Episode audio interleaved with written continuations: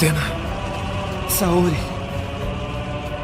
Agora vamos voltar a um mundo cheio de luz. Ceia. Ceia. Voltaremos, Ceia. Sim, voltaremos. Nós vamos voltar,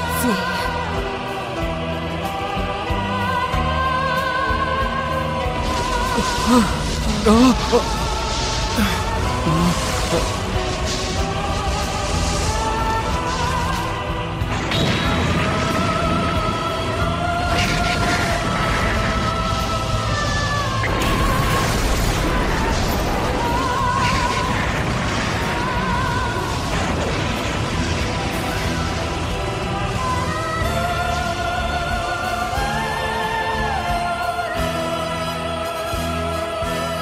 Vamos voltar a esse mundo maravilhoso e cheio de luz.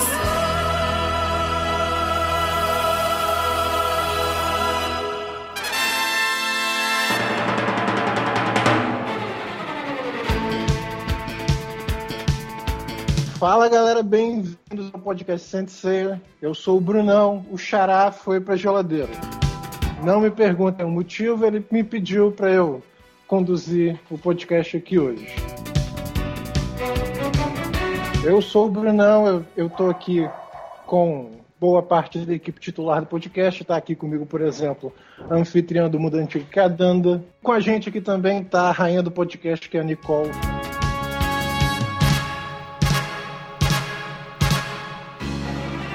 Hoje, gente, a gente vai fazer um podcast sobre fanfic. A gente, a gente andou lendo fanfic, a gente resolveu, ah, vamos fazer um podcast sobre uma fanfic particular de Sensei. Então a gente vai entrevistar hoje.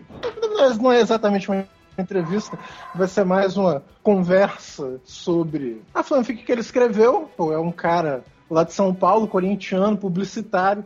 Nas horas vagas, inclusive, ele faz um. cuida, administra, assim, organiza um podcast que é o Xará. Pô. E aí, Xará? Tudo bem? Como é que você tá? Eu tô bem, é um prazer participar aqui do podcast de vocês, inclusive. É, sinto muito honrado. Saiba que, a- saiba que o, o cara que, que começou esse podcast assim, paga muito bem a gente, né? É, eu sei. eu sei. É um grande cara, gente boa, pô. É, também acho. Tem um nome muito bonito, aliás. Eu acho também. Mas, mas enfim, também gosto. gente, é pra- ma- ma- mas, vamos lá, gente. Vamos então para começar essa conversa sobre fanfic. Quando eu tava planejando o roteiro para esse podcast, eu pensei assim, pô, vamos, vamos tentar ver quando esse movimento assim de fazer fanfic começou. Então, depois de ver, depois de descobrir um monte de coisa, eu achei que seria interessante começar essa conversa sobre um, um papo rápido sobre fanfic em geral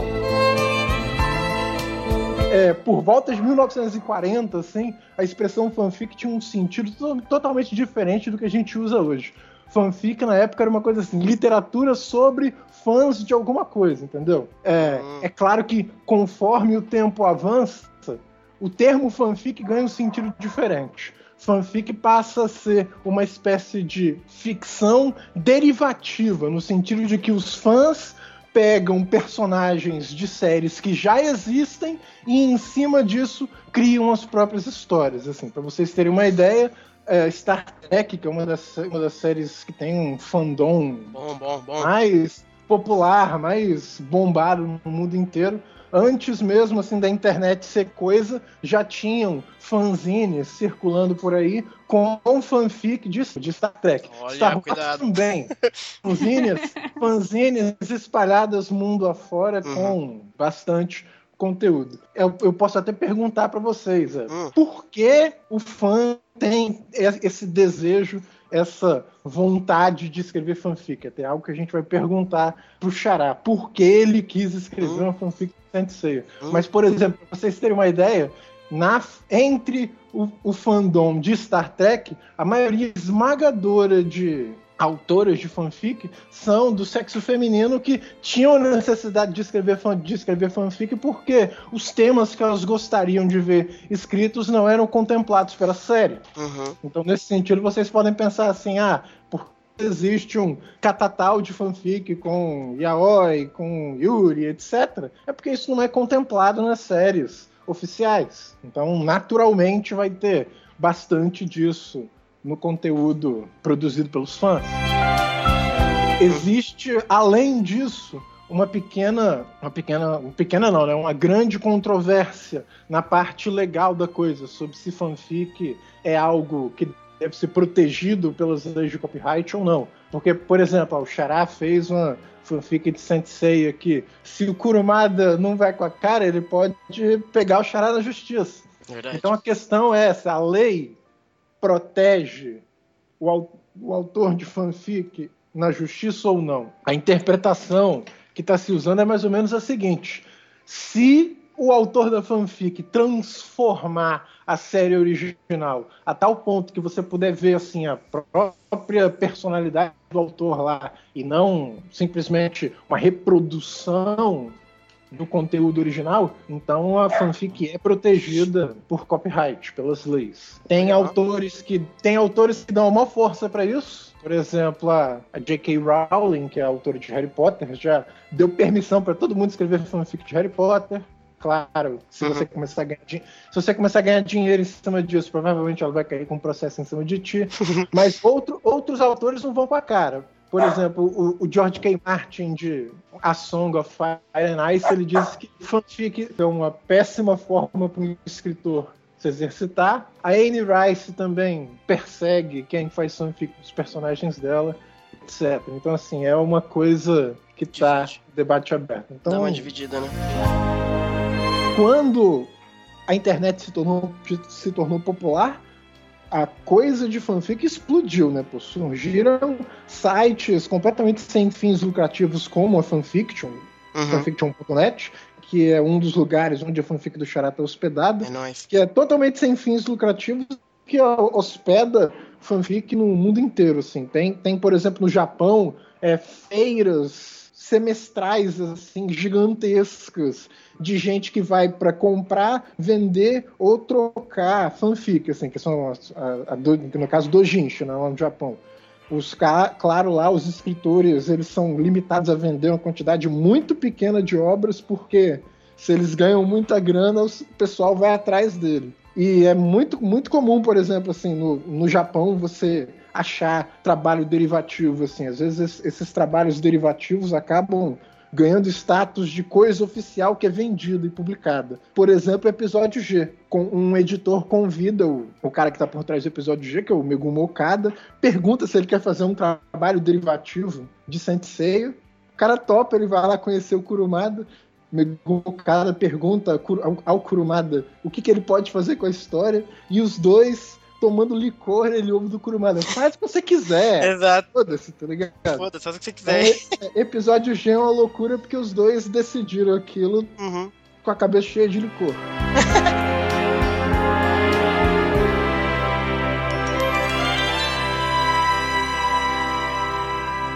É, vamos, vamos começar então o papo. Como todo mundo aqui é fanfiqueiro, pô, uhum. eu sou fanfiqueiro os, eu, pelo menos, já escrevi fanfic, já li, não li muitas fanfics, mas já li algumas, algumas muito boas, algumas ruins de dar risada, assim, mas é ruim aquele sentido cômico, coisa de dar risada, outras de você querer esquecer mesmo. Uhum. O Xará é fanfiqueiro, a Nicole é fanfiqueira e a Danda é fanfiqueira. Então, para abrir a conversa assim, por que vocês são fanfiqueiros? Um de cada vez, por favor. Uhum. Vamos lá, Xara. Por que você. Não, primeiro as mulheres. A Nicole primeira. então já vou começar dizendo que eu não sou fanfiqueira. Hum. já veio quebrar tudo aqui. Eu não sou fanfiqueira. Eu leio algumas fanfics, mas eu não escrevo nenhuma. Nenhuma? Tem certeza? É, absoluto. Tem que, escrever, tem que escrever, Nicole. A gente vai cobrar agora você uma criação só. Não, acho que não. Não, é uma boa ideia. É sempre uma boa ideia. É sempre uma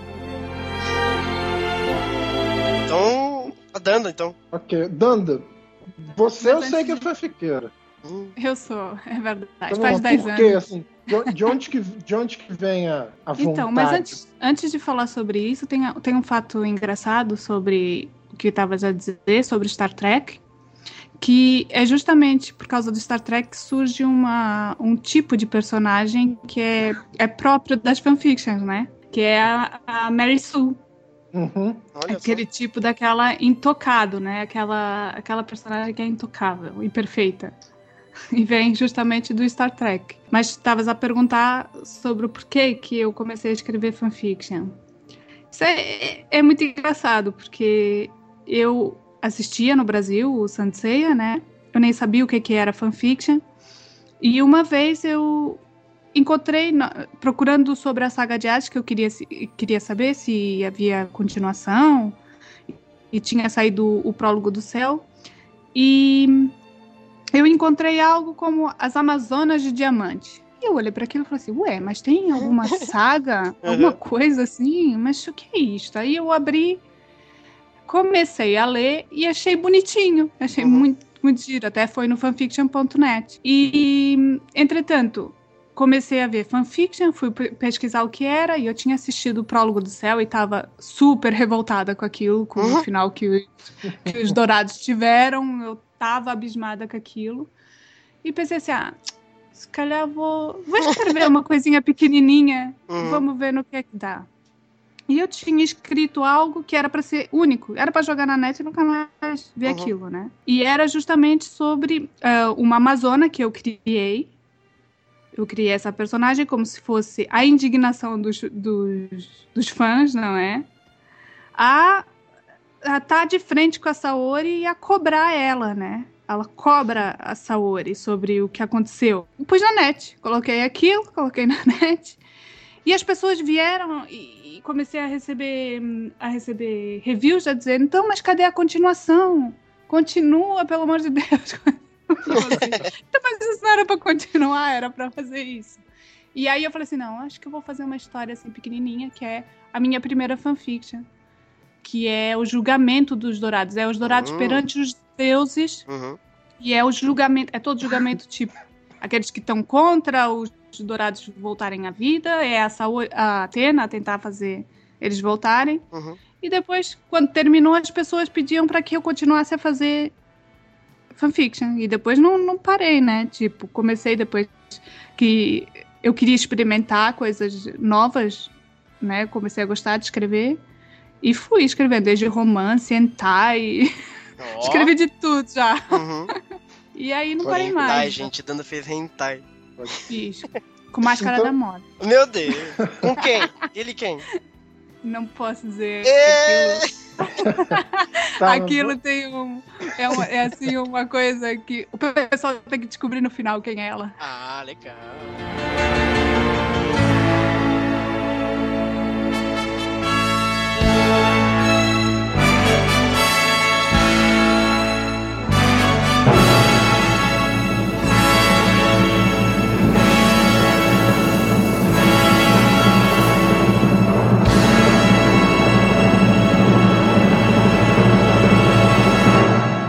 Então vamos lá, antes da gente começar a conversa com o Xará, já vou deixar avisado o ouvinte, por favor, alerta de spoilers, você pode acabar ouvindo coisas que podem entregar coisas da leitura da primeira parte do, da fanfic dele, que se chama Vazio do Submundo. Então, assim, pra, antes da gente entrar na fanfic específica, Xará, então me diz, por que que você quis escrever essa fanfic de Sensei? A história é longa, Brunão. Pode contar? Pode contar, vambora. Essa, na verdade, o Vazio do Submundo foi a primeira fanfic que eu escrevi da minha vida, na real. É, Ok. eu nunca escrevi numa fanfic. É, Você já tinha, antes disso, já tinha lido alguma fanfic que chamou sua atenção assim? Eu não, de nome eu não lembro. Eu nunca também nunca fui muito de ler fanfic, não. Eu Pode frequentava, inclusive, o fórum do cdz.com.br é, desde muito, muito tempo. Lá sempre teve essa coisa de fanfic e tal, mas eu nunca, nunca fui de ler, não. E aí o que aconteceu? Eu decidi escrever a fanfic porque, na verdade, eu tava travado num outro projeto meu, que eu tenho um, um romance infanto-juvenil que faz é, décadas que eu tô tentando escrever, e, e eu travei, né? E nessa que eu travei, eu pensei assim, eu preciso escrever alguma coisinha mais simples pra ver se anda um pouco mais meu processo criativo, né? E aí, no meio desse negócio todo, a gente começou a fazer os podcasts e tal, a gente começou a fazer de Sensei, e eu sempre escrevi, uma, de uma certa forma, Sensei, é por causa do fórum de RPG, né? Então sempre Uhum. inventava história pra saga, sempre inventava história pra desafios, sempre inventava coisas paralelas, alternativas ao que aconteceu em Senseiya. E aí, no meio disso, eu pensei, é, no começo do ano passado, quando a gente fez aquele podcast do Prólogo do Céu também, que a Danda mencionou, que tem várias perguntas ali que me deixaram muito encucados, né? E aí eu comecei a bolar na minha cabeça uma história que eu achei que ia ser muito curta e muito interessante. E aí eu comecei a escrever a fanfic do Vazio do Submundo, por causa do prólogo do céu mesmo. Mas a ideia foi mais um esforço criativo para destravar no meu, vamos dizer assim, o projeto sério da minha da, da, parada. Mas que eu me diverti muito fazendo, foi muito foda. E eu acho que é muito válido. Eu, eu, vi que você comentou aí que tem algum uns escritores que dizem que não é um esforço criativo muito útil, alguma coisa assim. Eu não sou ninguém para dizer, mas me ajudou bastante, sabe? E eu acho que é muito válido assim, porque é algo muito muito fácil de se fazer, porque os personagens você já conhece, já são criados, né? É, no caso da minha fanfic, né? Claro que tem fanfics que tem personagens que são criados, etc. Mas eu acho que ajuda bastante você treinar mesmo essa coisa de, de, de criar o fio, o condutor da narração, etc. Eu acho que ajuda sim, cara. Acho que é um bom exercício para quem quiser é, escrever outras coisas assim tal. A fanfic é um, é um porto seguro que dá para você testar mesmo, estilos narrativos e tal. Acho que é muito, vale muito a pena. É, acho que, acho que talvez o, o, George K. Martin hum. esteja sendo um pouco elitista quando ele fala exato, exato. essas paradas, né? mas uhum. enfim. Essa, essa me, me corrija, por favor, se eu estiver hum. errado, Tiara. Nessa essa fanfic, você é o autor, a Danda ela te deu uma consultoria com a parte de mitologia, pra, uhum. se eu não me engano, e a Nicole te ajudou na revisão do texto. Pra é caralho. chama a beta. É. Exato. Ela é a beta. Ela é a beta reader e. Nossa, mas ela corrigiu pra caralho. Tem, tem mais, tem, tem, mais, tem mais alguém pra acreditar? Uh, que eu me lembro, não, cara. Se tiver alguém, desculpa aí, mas acho que não. ok.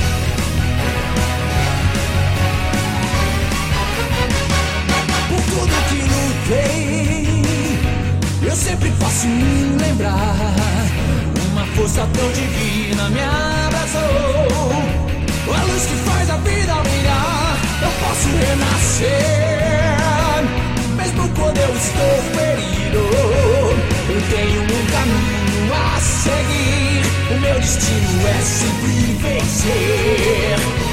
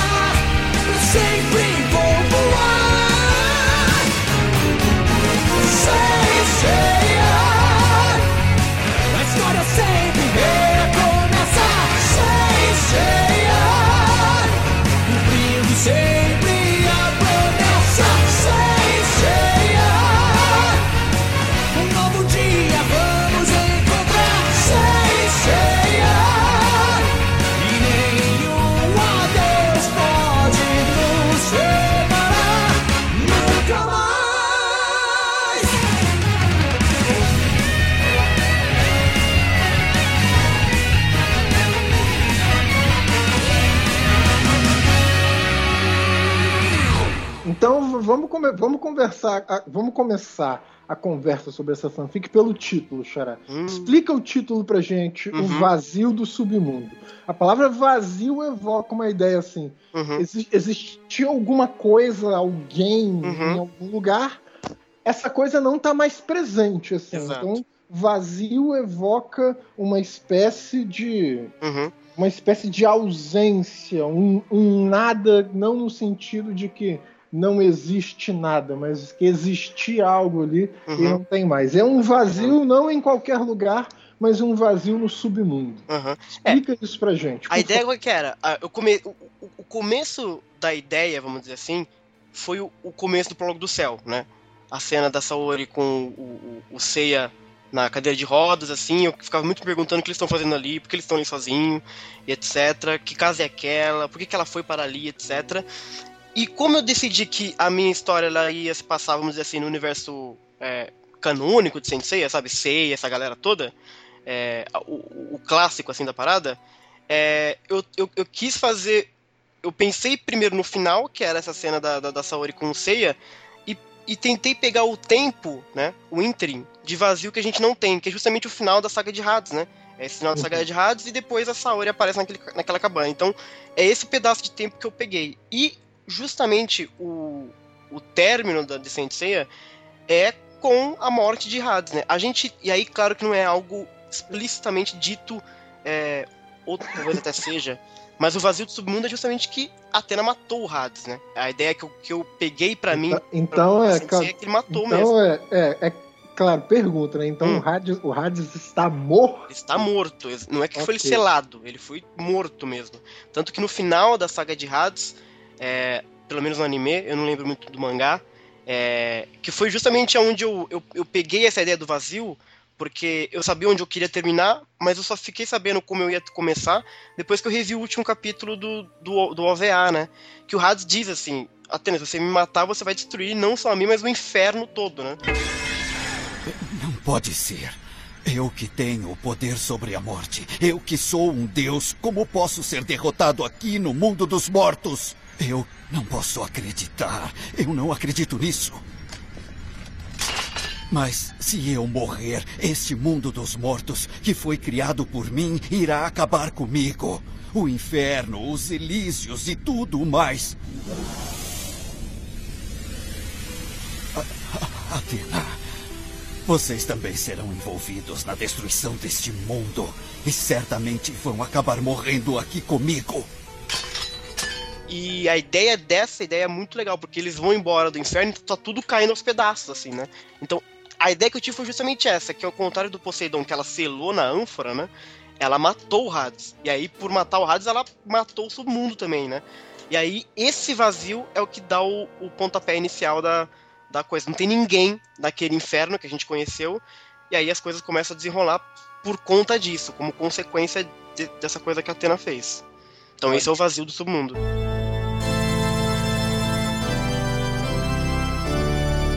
Pelos vistos, a ideia é, é do Kurumada, né? é, eu não sei se fica muito claro lá. Eu, eu, pra mim, eu salvei isso, tá ligado? Mas é capaz. Eu, é capaz. eu como nunca li, eu nunca li o, uhum. o clássico. Você tá falando do mangá, né? Do... Não, do anime. Eu lembro muito mais do anime. Ah, do, do anime. Mangá, é. do, do, mangá. É... Confesso que eu não lembro o que, que, que acontece, o que ele diz lá. Pois é, eu, eu também não entendo esses conceitos. Já ontem estávamos a falar sobre isso. Uhum. Que era o que eu estava falando para pra, as meninas, que é estranho esse conceito que ele dá do, do da mitologia. Uhum. Uh, que ele dá um conceito muito cristão ou qualquer coisa assim. Uhum. Que é reencarnar um deus. Uhum. Não é? Que é estranho. Porque os deuses têm matéria e eles não, não, não entram no corpo das pessoas, eles não precisam de receptáculo. E é a morte de um imortal. Exato. É, é muito estranho esse. A concepção eu, é Eu estranha. acho muito interessante, e eu acho que é uma pergunta que eu faria para vocês, assim, que essa ideia que eu peguei, e eu fico muito matutando isso, mas eu não chego a falar muito sobre isso na, na fanfic, mas é uma pergunta que eu acho que é válida. O que acontece quando um deus morre, entendeu? E o Brunão já, já perguntou isso, aquela coisa de Platão e etc., que ele já levantou em alguns podcasts até lá, e eu realmente considero que naquele momento é, Hades realmente morreu, assim, no, no, no, em sabe? E eu fico pensando, mas o que acontece então quando o Hades morre, sabe? Tipo, é, é, um pensamento muito louco, assim. E a partir daí eu comecei a matutar isso, mesmo sem mesmo sem levantar essa, essa, esse debate, assim, né, na fanfic, né? Mas, é Mas queria achar ali uma coisa isso. boa. Hã? Eu queria achar ali uma coisa boa em cima dessa, dessa, desse pensamento, uhum. uh, que é tentar entender o que o que está acontecendo com uma estrutura se um deus desaparece. Exato. E se aquela estrutura está dependente dele. Exato. É ele, né, basicamente também, né? Exato. Um tipo... É meio que é o Hades, né? Então, se ele morre e ele diz isso, eu vou morrer e o inferno inteiro vai ruir comigo, né? E a ideia da fanfic é justamente essa, o inferno tá lentamente decaindo de uma maneira muito Mas aí entra aquela parte do você tem hum. um deus, mas tem outros. Exato, exatamente. Uhum. Essa que é a ideia. Tá. É por, porque. E, e aí você em... pegou bem. em, em certo sentido, o Hades não é a única força capaz de, Uhum. De, de colocar o submundo sob, sob controle. Entendeu? Exato, exatamente. Acontece que na hora que dividiram as coisas, o Hades era o mais forte, o mais Uhum. apto, o mais capaz, Uhum. etc. Mas tem vários outros, Uhum. outras divindades similares a eles que poderiam fazer o mesmo serviço, né? E a ideia, essa ideia de outros deuses, eu até tenho. E, e Vazio- aí é foda, você escreve uma fanfic e você começa a ter várias ideias pra fazer um monte de outras coisas, né? Pode crer. Não é? É ridículo. É. Então eu já pensei em outras coisas que abordam justamente isso, sabe? Do porquê que Hades era o cara que cuidava do inferno, sabe? Tem todo um debate na parte 2, quando for lançado, vocês vão ver do porquê que o Hades estava ali também, sabe? E toda a questão dos gregos e tal. E eu já comecei a matutar um pouco isso, sabe? Então talvez tenha novas. novas fanfics vindo por aí. que raiva. É bom que tenha. Eita. Então vamos começar a estabelecer, assim, só pra gente ter uma, uma boa panorâmica do vazio do submundo, as diferenças entre o cenário da fanfic do vazio do submundo Uhum. e o cenário que o Kurumada estabelece tanto no filme, no Tenkai Hen, Uhum. quanto em Next Dimension. Em Next Dimension, tem, em Tenkai Hen, logo imediatamente depois da luta, em, em Tenkai Hen, aparentemente, os Cavaleiros de Ouro estão para ser julgados Isso. e o santuário aparentemente é entregue a Artemis e Ah, Apolo. Isso. No vazio do submundo acontece diferente, né, Xará? No vazio do submundo, o santuário ainda pertence a Atena e os seus Uhum. cavaleiros. É, a ideia é que a gente não sabe quanto tempo se passou, na verdade, né, entre Hades e o Prólogo do Céu, né? Então, Uhum. os eventos do Prólogo do Céu, a- do ponto de vista do vazio do submundo, ainda vão acontecer, entendeu? Porque é, ela é notoriamente, eu ponho isso, ela é a história que se passa entre o final de Hades e o começo do Prólogo do Céu. Ela é o, o que conecta as duas coisas, entendeu? Então, ainda vai acontecer a Artemis, essa coisa toda aí. Mais alguma diferença que você Hum, acha que é Assim, importante ressaltar, Xará? Assim, eu considerei o, que, que- hum, diga, o diga. que, que você transformou mais em relação Hum. a- aos, aos originais, aos que são vendidos por aí? Eu acho que em relação ao anime, nada. Mas eu não conheço muito do Next Dimension, por exemplo. Eu não conheço Pode muito crer. do, das outras obras, né? Nem do manga clássico. Eu não sei como é que o manga clássico termina de fato. Se tem essa história do Hades ser. é, deixar meio aberto a ideia de que a gente pode interpretar que ele acabou morrendo, etc. Não sei se isso acontece. Uhum. Mas, ah, tem uma perversão, vamos dizer assim, que quando você começar a falar dos, dos capítulos, que foi algo até que o Alan levantou pra mim, que aí sim é uma, uma, uma coisa que eu apropriei pra mim, é a ideia de que a Seika ainda não se lembra do Seiya. Porque a Uhum. gente tem no final da saga de Hades que ela meio que se lembra dele assim e tal. E aí, enfim, conforme você for lendo, aí não sei se já é a hora dos spoilers, mas acho que não é algo muito pequenininho. Eu considero Não, mas é, eu já dei um aviso bem Ah, substancial que vai ter spoiler lá, então mete bronca, Xará. Porque assim, eu já dei o aviso de que assim, é, ela se lembrou de fato naquele momento, mas foi por conta de uma explosão muito especial ali de Cosmo, uma coisa muito, muito pontual, de que a amnésia dela ela acabou lembrando naquele momento, mas que não curou de fato, né? É, Por, por ah, motivos. e, e normalmente é assim mesmo, por Foi o que eu pensei, né? Existem amnésias que são de fato assim, né? Você lembra e de repente você já retorna. Então, para todos os efeitos de narrativa, que de fato eu precisava e quem vai ler vai, vai, vai entender o porquê, é, de porque eu precisava ter esse elemento da Seika, é, que não se lembrava do Seiya, é, mas tem pelo menos isso. E isso é algo que o anime não, não, não toca no assunto. Mas fora isso, eu não confesso que não lembro de nada muito. É, é claro que tem criações, também tem novos personagens no, do, do Uhum. decorrer da trama. Isso com certeza tem. Fa- falando de personagens, Xará, assim, o protagonista tradicional de Senseiya Uhum. é o Seiya, né? Aham. Quem, é claro que Senseiya tem um gazilhão de personagens, É. então fica difícil a gente apontar quem é o protagonista e tal. Uhum. Mas, mas vamos lá. Quem, opinião simples, não precisa ser, não precisa dar taxativo e tal assim. Uhum. Pra você, quem é o protagonista? Quem são os protagonistas Hum. do vazio do submundo? Brunão, essa pergunta é difícil, cara. Porque eu acho que eu, eu diria que a Saori é a protagonista de Vazio do Submundo. Uhum. Eu não sei Por a- se- por quê. Porque a história é muito sobre ela, na verdade. A gente, eu brinco quando eu posto os capítulos, o Jabu e os outros estão lutando, esse tipo de coisa, né? Que é uma, uma provocaçãozinha divertida, naquela coisa do sei e os outros, né? É, mas no fundo, no fundo, a história ela acaba sendo muito descentralizada do Uhum. Jabu. Não é uma Sim. história que o Jabu vai crescer. E nem que os. Eles crescem também. Mas a trajetória é mesmo da Saori, assim, sabe? É mesmo da, Uhum. da Atena mesmo. Eu não sei se a Nicole concorda, se a Danda concorda. Mas eu, eu depois que eu terminei, eu falei, porra, essa história é muito mais dela do que de qualquer outra coisa, assim, sabe? O, o que, o que, que vocês acham? Quem, quem vocês acham que é o protagonista ou a, ou a protagonista da história? Eu, sinceramente, quando eu, eu olhei, teve uma coisa que eu adorei na, Hum, na- no jeito de expor do, do Mazei, é que ele deixa assim tão claro quem é o protagonista. Ele dá o espaço uhum, para todos serem protagonistas É. ali. Então, tipo, a Saori, como é, como é óbvio, ela é a principal, não é? Uhum. Nós sabemos. Ela é o centro, é o pilar.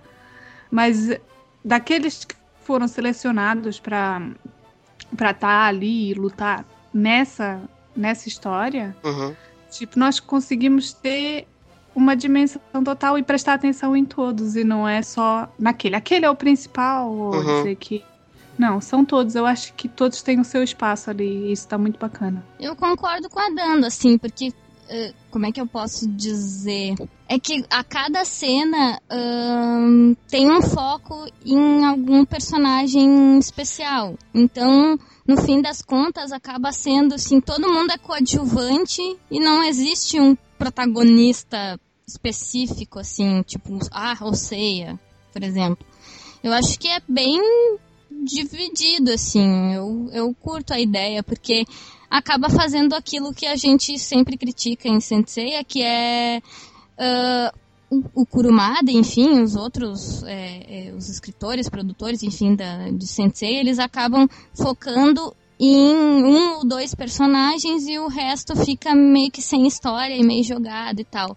E isso não acontece na fanfic, então acho que é uma boa saída, assim, pra, pra levar a história, porque tu acaba vendo um desenvolvimento de personagens que tu não tava esperando. Eu, eu, eu concordo, mas, mas eu acho que a série tem. Acho que tem dois. Tem dois. Ela é dividida, de certa forma. uhum, Dois momentos bem estabelecidos. A gente tem, por exemplo, as cenas da Saori e da Atena tentando entender o que está acontecendo e tentando arrumar uma solução para o problema enorme que está acontecendo, que a gente vai chegar lá daqui a pouco. uhum, E do outro lado, a gente tem cavaleiros de bronze lutando as batalhas que são centrais para o desenvolvimento da história. Né? Pros, é, Uhum. Senseiya, de certa forma, sem exato. as batalhas seria assim. Seria bastante difícil de ser Uhum. Senseiya. Como os caras são, de certa forma, os protagonistas daquela luta, Uhum, com certeza, assim, então a gente tem de um lado, assim, numa seção da história, a Saori como protagonista, e uhum, numa outra, digamos, numa outra seção da história, os Cavaleiros de Bronze como protagonista. uhum, Mas é, é absolutamente verdadeiro o que a Danda e a Nicole observaram, de que se por um lado a gente tem esses dois eixos da história, por outro lado a história ela é descentralizada o suficiente para que para que a gente veja personagens que são secundários, mas que por outro lado os próprios personagens não acreditam que eles são secundários. uhum, Sensei sofre com esse problema. Exato. uhum, Especialmente pô, os, os Cavaleiros de Bronze que o Xará pegou Uhum. pra colocar pra lutar. Na série, chega um momento que ele- eles próprios acreditam que são secundários, tá Uhum. ligado? E a prova cabal disso é que eles não vão lá lutar com os outros Cavaleiros de Bronze, entendeu? uhum, Ainda, sei lá, a gente tem que ficar aqui pra ficar vigiando a Atena, mas o Mu já tá lá, pô. Vocês vão subir pra lutar, exato. Uhum, entendeu? Então, Os, os próprios caras acreditam que eles são uhum, que eles são coadjuvantes e, e eles acabam convencendo isso da gente. Então a gente não presta Uhum. mais atenção neles. entendeu? Exato. Mas é, eu concordo muito com. É isso mesmo que a Danda falou. A, eu vejo a Saori como o, o- o protagonista, vamos dizer assim. É, é como ela falou, é- ela é o pilar, né?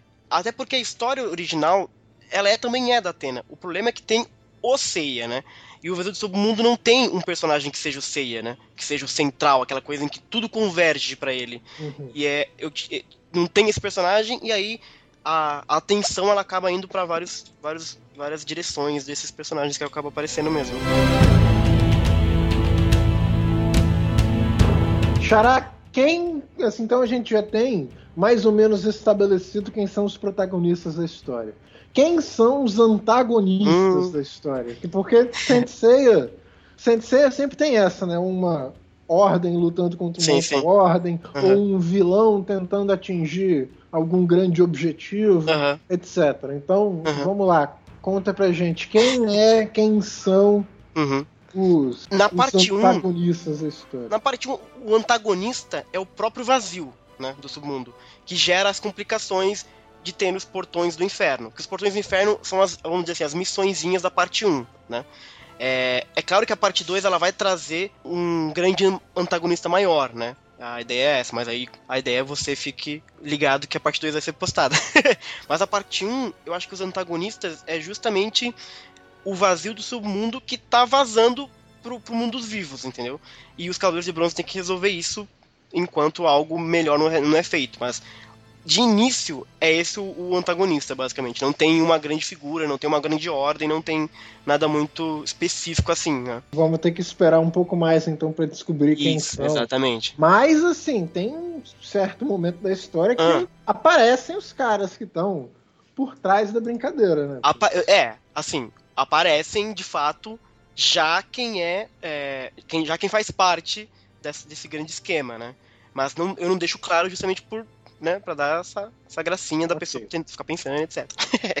Inclusive, Hum. já, que você, já que você tocou nesse assunto, Chá, uma das coisas que eu gosto bastante na série Hum. é essa de você.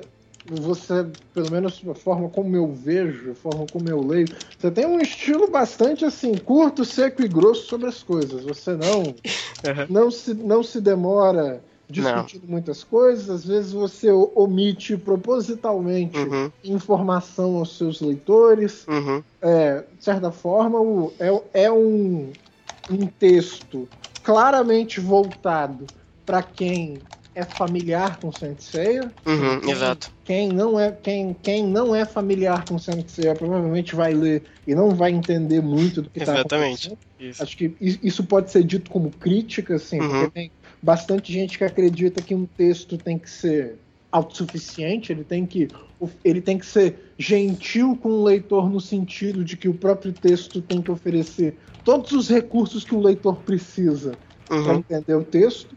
Mas assim, como a gente está falando uma fanfic, a gente não precisa ser tão exigente a esse ponto. uhum, E eu gosto muito assim de textos que convidam o leitor a montar a história, a pensar a história, Uhum. etc. Por exemplo, assim, na primeira, e na, na primeira e na segunda parte tem um momento que a Atena vai ver umas pessoas no santuário e ela revisita um lugar onde ela foi atingida por uma flechada no Uhum. coração daquele cavaleiro de prata cujo nome eu acabei de esquecer. Ptolemy. É, o, o cara, o cara de Sagita. Uhum, Então, assim, ela se relembra daquilo uhum, tem assim vários outros momentos assim curtinhos de, de, de rememoração de coisas que aconteceram no santuário que são toquezinhos que eu acho bastante bonitos. Então assim nesse sentido eu gosto muito desse seu estilo. uhum, Não, não é como assim, pelo menos pessoalmente eu, eu gosto de fazer. Eu, por exemplo, por um lado, eu gosto muito do seu estilo. Eu já escrevi fanfics nesse estilo. Acho que a última que eu escrevi lá do Saga Uhum. tava nesse estilo.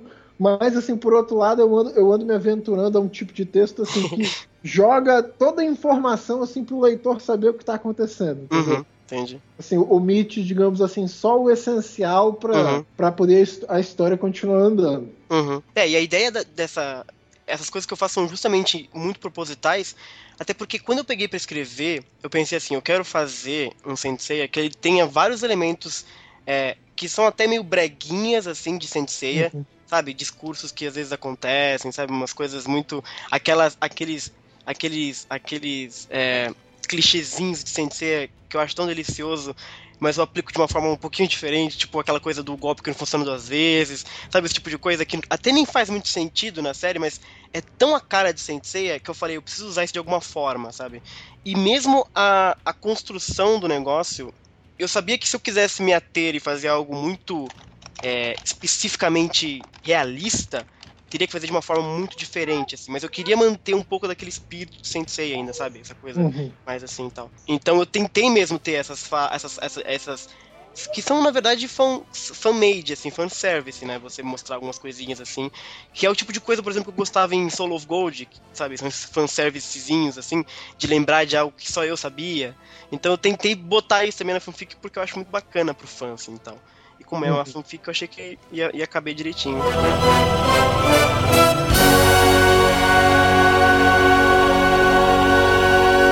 Vamos, vamos começar então a falar de.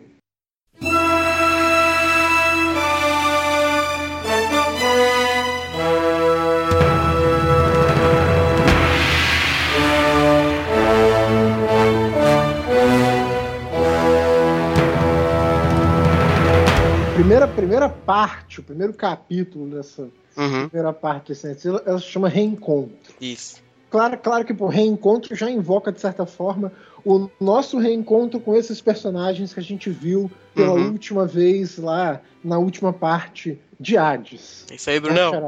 Mas- eu, eu imagino que deve ter sido mais ou menos essa, Uhum. essa a ideia por trás do título. É Não, o caso? exatamente isso. Ok. É Então, pô, a gente- a começa vendo, pô, o Seiya tá fudido, Uhum, o Seiya tá de cama, tá desmaiado, a Juni tá. uhum. O Shun tá vigiando o Seiya, a, a Uhum. Juni tá vigiando o Shun, o Tatsumi quer matar alguém, toda essa treta. E a gente rapidamente vai sendo apresentado a esse cenário após o Hades, né? Uhum. Tá, de certa forma, assim, é um tempo depois que aconteceu o grande eclipse, a gente vê a China, a gente vê assim, pô, a China ainda tá meio movida, meio bolada, meio atordoada diante do que aconteceu com o Seiya. E a gente rapidamente vai sendo apresentado às coisas que estão acontecendo, né? Por- Porque começam a aparecer personagens que eram dados como mortos há muito tempo, né, Xará? Exatamente. A ideia do primeiro capítulo era justamente isso. Fazer o reencontro e, e meio que. Eu não sei se eu. Porque eu confesso que eu não reli a fanfic pra vir conversar. Mas eu espero que eu me lembre. mas a- a- o que eu tentei também fazer na primeira parte, no primeiro capítulo, era resolver um problema, Brunão, que eu tinha. Qual era o problema? O problema era Xará? o seguinte: eu queria usar o Jabu e os outros, mas eu tinha que ter uma boa desculpa Uhum. pro todos os outros não irem pra batalha também. Pro Shun não ir, pro Yoga, pro Shiryu e pro Ikki também não, não, não irem pra essa batalha. Por que, que eles não iriam, entendeu? Por que, que eu tô. Uhum. Eu não queria forçar, sabe? Fazer, ah, eu vou deixar Sim. eles irem. Porque não faz muito sentido, porque eu não gostaria que fosse assim, né? Então, o primeiro capítulo ele é, ele é bastante de criar esse cenário que você disse e já criar as desculpas do porquê todo mundo. Porque a- caiu no colo do Jabu essa luta, entendeu? E aí, de fato, aparece lá contra o. na, na mansão Pode Quito, né? Os, os Cavaleiros Negros, né, cara? E eu, eu, eu, eu diria, inclusive, Xará, acho que para as próximas partes dessa fanfic, Hum, você vai precisar tomar cuidado, assim, Hum. porque essas desculpas não vão colar mais, entendeu? sim, sim. Acho que, eu acho que o seu, o seu grande desafio Aham. escre- escrevendo essa fanfic com esses personagens que todo mundo já sabe que são secundários, Uhum. vai ser você fazer os próprios personagens acreditarem que eles não são secundários. Exatamente. E isso acontece em Sensei. Isso acho que pra, Uhum. pra sua fanfic continuar maneira, isso não pode acontecer de jeito nenhum. Uhum. Então a gente, a gente vai ter que ver, por exemplo, alguma, ce- alguma cena, sei lá, do Sei e do Jabu lutando lado a lado, e a gente Hum. tem que acreditar que os dois são de Uhum. fundamental importância pra cena, entendeu? Uhum. Claro. Não sei se eu consegui. Depois é quando sair a parte 2, Não, você me É, diz. na- é, aí Uhum. a gente vai ver quando sair a parte 2. Exato. Mas então, assim, os primeiros caras que retornam, então, Uhum. são os Cavaleiros Negros. É, não são. a- o- nessa cena a gente não tem os Cavaleiros Negros que a gente conhece. É, Eu só descrevo alguns, você pode entender quem é quem ali. Um cara que eu nomeio é o Jango, que é um personagem, inclusive, só do, só do mangá, Brunão, inclusive. Que ele nunca apareceu no anime. Mas aí eu tentei dar uma desculpa pra ele voltar também, né? Porque a gente nunca soube a história completa da, da Ilha da Rainha da Morte. A gente não sabe se realmente teve um Jango lá, só que o anime não mostrou, né?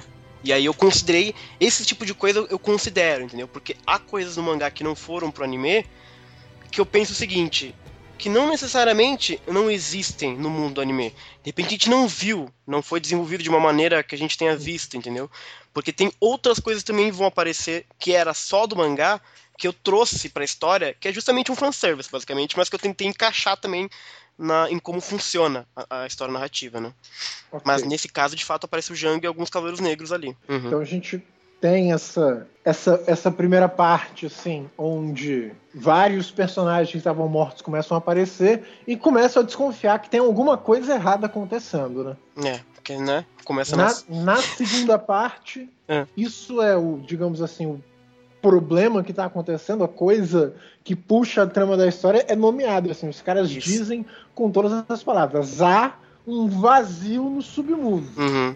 Na segunda parte aparecem mais, aparecem outros, inclusive, uhum. guerreiros negros. E já tem, inclusive, assim, os caras mencionam de certa forma que existem locais no mundo por onde mortos uhum. estão escapando, assim. A gente menciona rapidinho isso no podcast do Orfeu, né? Uhum. conta a história lá dos, dos xamãs da Trácia, que eram uhum. famosos uhum. por afundar aí ao submundo e permanecerem vivos, né? Uhum. De certa forma, é isso que está acontecendo aqui, só que é o movimento contrário. Exato. Os caras no submundo, eles estão saindo. Uhum normalmente, assim, pô, Hades tem diversas histórias de gente que ele pune brutalmente por tentar enganar a morte, por uhum. tentar fugir, ou gente que vai ao submundo e tenta fazer mil barbaridades lá, né? Hades, é, é, né? Hades não é exatamente uma, um cara que dá muita bola pro que acontece, uhum. só que quando mexem com o, com o quinhão dele, o bicho é bravo, entendeu? Uhum. Como não tem, Hades aqui, que a gente vai descobrir isso literalmente à medida que a história decorre, então tá liberado, né? Uhum. É, e mais do que isso, a, acho que o Wiki chega a dizer isso nessa, nesse começo do segundo capítulo. A gente, é, ele, ele acaba lembrando que, ok, tem um vazio no submundo, mas somente por eles, os, os mortos não conseguiriam normalmente voltar à Terra, só porque não tem nada, entendeu?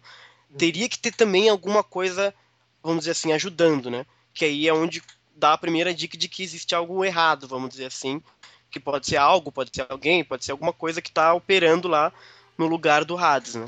Então a primeira vez que a trama maior, assim, ela é meio que colocada de uma maneira muito sutil, é justamente na voz do Ikki no segundo capítulo, né? Quando ele tá conversando lá com a galera na, no santuário, né? O que, que vocês hum. acham? O que, que vocês acham, gente, assim, desse, dessa primeira exposição que a gente teve aos adversários que os cavaleiros estão enfrentando. Assim. A gente está vendo os, os cavaleiros negros. Né? Os cavaleiros negros aparecem na história muito pouco, né? Exato. A gente sabe que são, a gente sabe que são só cavaleiros que não exatamente seguiam os uhum. ideais de Atênica e por isso foram banidos. Né? Então eu pergunto para para Danda e para Nicole, vocês acham que vocês acham que essa fanfiction consegue dar uma salvada neles no sentido de trazer eles mais para os holofotes de quem gosta de Sensei e tal, para a gente saber um pouquinho mais sobre eles? Ou será que eles são só um.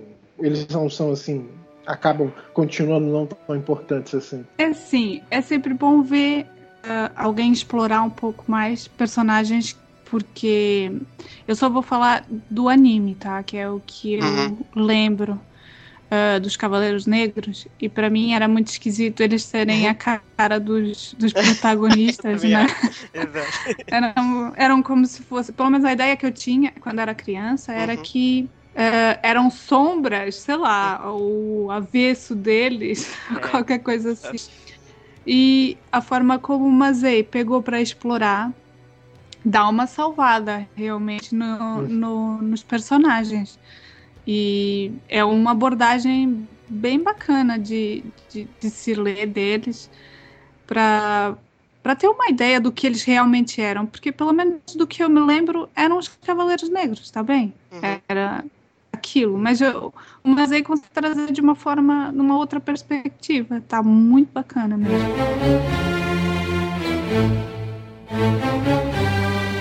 É, só só para dar uma expandida na, na ideia que a Danda deu aqui, que ela falou que ela tinha na infância sobre os Cavaleiros Negros, vocês todos sabem que tem um filósofo grego muito famoso, que é o Platão, que desenvolve a teoria das ideias, para as quais, é. assim, o nosso mundo aqui seria, entre aspas, uma sombra de um mundo perfeito, ideal. A da Então, os, caverna. ca- os- é, os ca- os Cavaleiros Negros, eles são essas sombras desses personagens ideais, perfeitos do Kurumada, né? O Uhum. problema, é, o problema é que a gente não consegue, a gente não, a gente não tem muita chance de ver assim qual é a perfeição desses cavaleiros e qual é a imperfeição desses caras, né? Visto tudo assim, eles são imperfeitos porque eles são maus e tal, tal, tal, e os caras são perfeitos porque eles são bons, seguem a Atena, etc, etc, etc. Isso é tudo muito raso, né? O que, que você acha, Nick? O que, que você achou dessa aparição muito rápida assim desses dos Cavaleiros Negros? Tem al- algum que te chamou a atenção? Sim, me chamou a atenção que o dragão negro é cego. Sim. Sim, eu ach- eu achei muito legal isso, assim. Porque, né, tem. é Óbvio que pra qualquer pessoa que vá ler, fica aquela brincadeira, né, com o Shiryu cego. Uhum. Mas eu também gosto muito da ideia de aparecerem Cavaleiros Negros. Porque, assim, a gente viu aquela coisa que fizeram no, no anime e tal. E eu fiquei com a mesma impressão da Danda, assim. Eles são, tipo, um contrário esquisito dos cavaleiros originais, digamos assim. E não sei, eles são meio que fantoches do Ikki, assim, eu não gosto muito dessa, dessa versão. E na fanfic eu acho que, que eles ficaram independentes, assim, dá pra ver que eles pensam por conta própria e tal. Então eu curto a ideia de, de, de usá-los melhor do que foram abordados na no anime. O que, o que convenhamos, também não é lá muito difícil, porque até o Vai Seiya fez um. Conseguiu deixar os caras Uhum. com personalidade. Então, assim, eu, eu gosto da ideia, porque tu vê que não é uma coisa difícil de fazer e que é uma coisa que talvez fosse só por preguiça mesmo, assim, que, que não trataram do modo como deveria, digamos assim. Então, Bruno, e a coisa dos Cavaleiros Negros é curioso, porque, assim, muita coisa da fanfic, ela foi meio que aparecendo por necessidade, assim, sabe? Tipo, eu precisava... Porque, assim, se eu, se eu quero usar o Jabu e os outros, eu acho que ia ser algo muito bizarro se eu já colocasse eles pra enfrentar inimigos, assim, terríveis e incríveis. Porque eles não são muito Aham. fortes mesmo. então eu pensei assim, eu preciso de uns caras que a galera acredite que eles conseguiriam, sabe, dar um jeito, pelo menos, no começo aqui, sabe? Sim. Aí eu pensei, porra, tem os Cavaleiros Negros, né? Que, que eram, vamos dizer assim, do mal, etc. E seria legal eles voltarem. E deu a oportunidade de fazer um. um esse capítulo 2 ele é só fanservice, cara. Porque às vezes, tanto que o Renan comentou comigo, né? O Renan e os caras que leram lá na, na época do Drive. É, comentou que a escolha dos, dos, dos oponentes era muito divertida, né? Porque você tinha exatamente a Guerra Galáctica, só que ao contrário, né?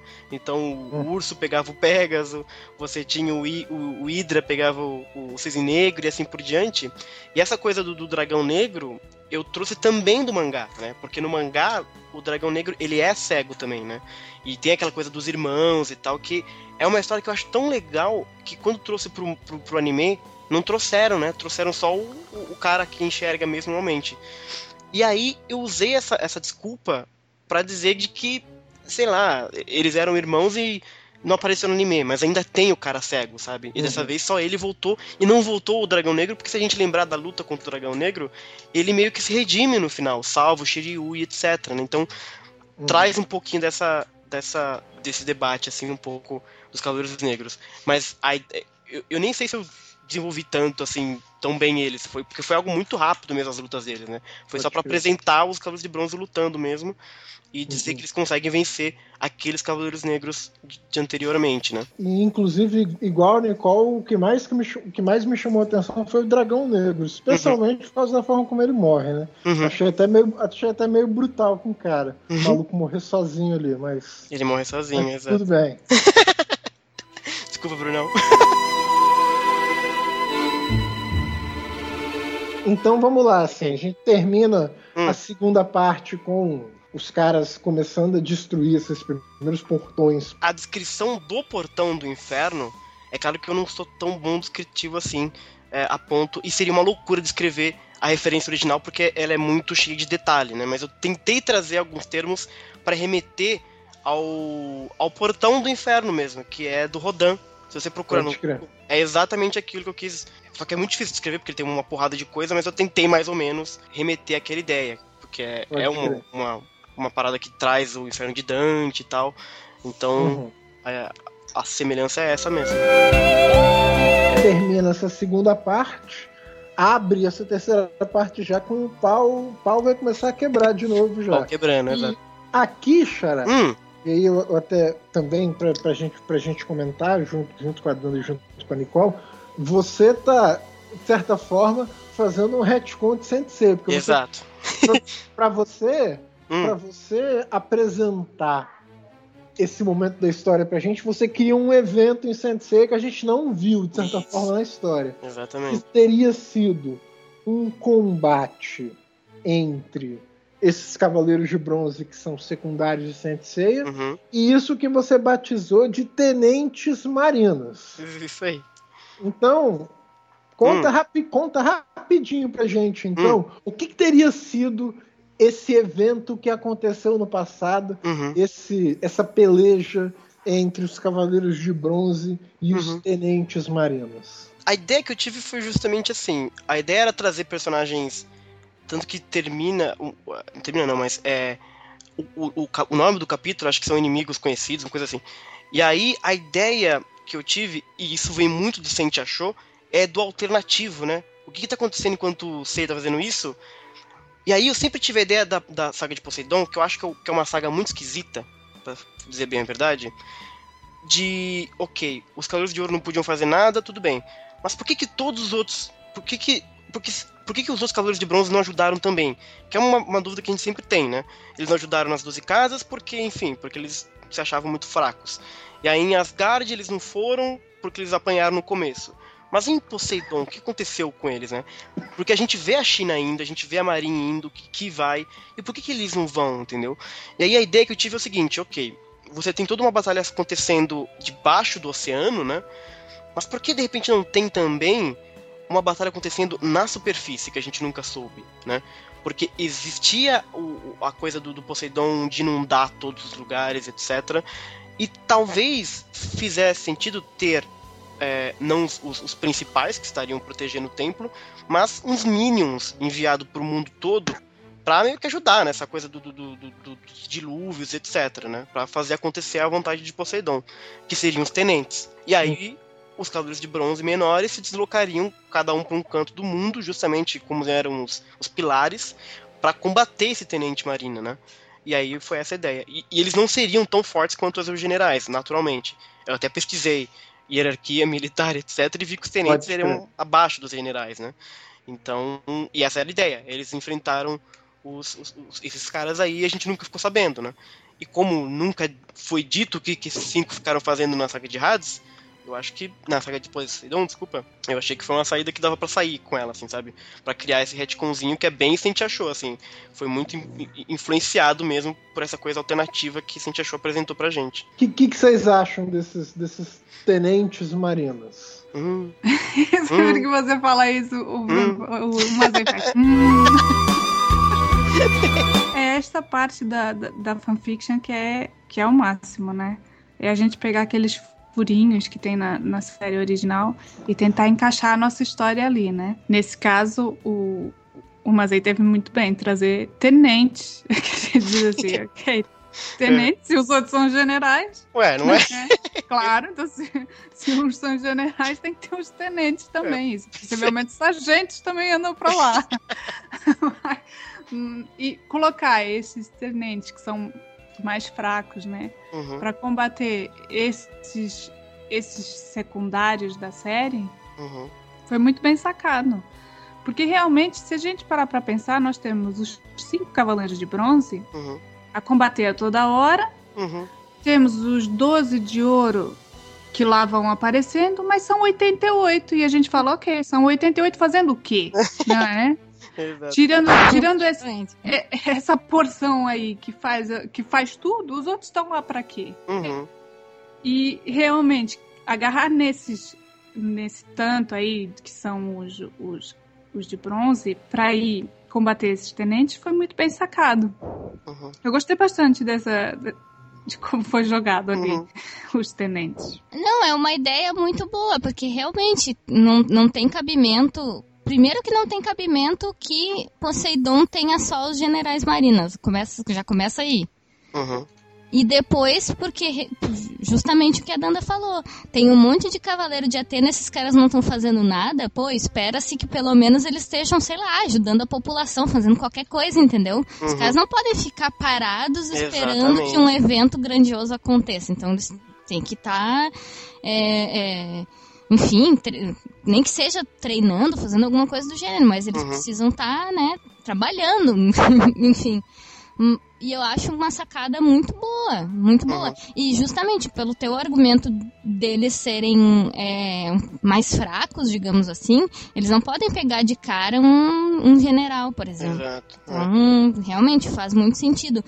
Até porque, por mais que. Por mais que os Cavaleiros de Bronze originais, digamos assim, que seriam Seiya, Shiryu, enfim, Uhum.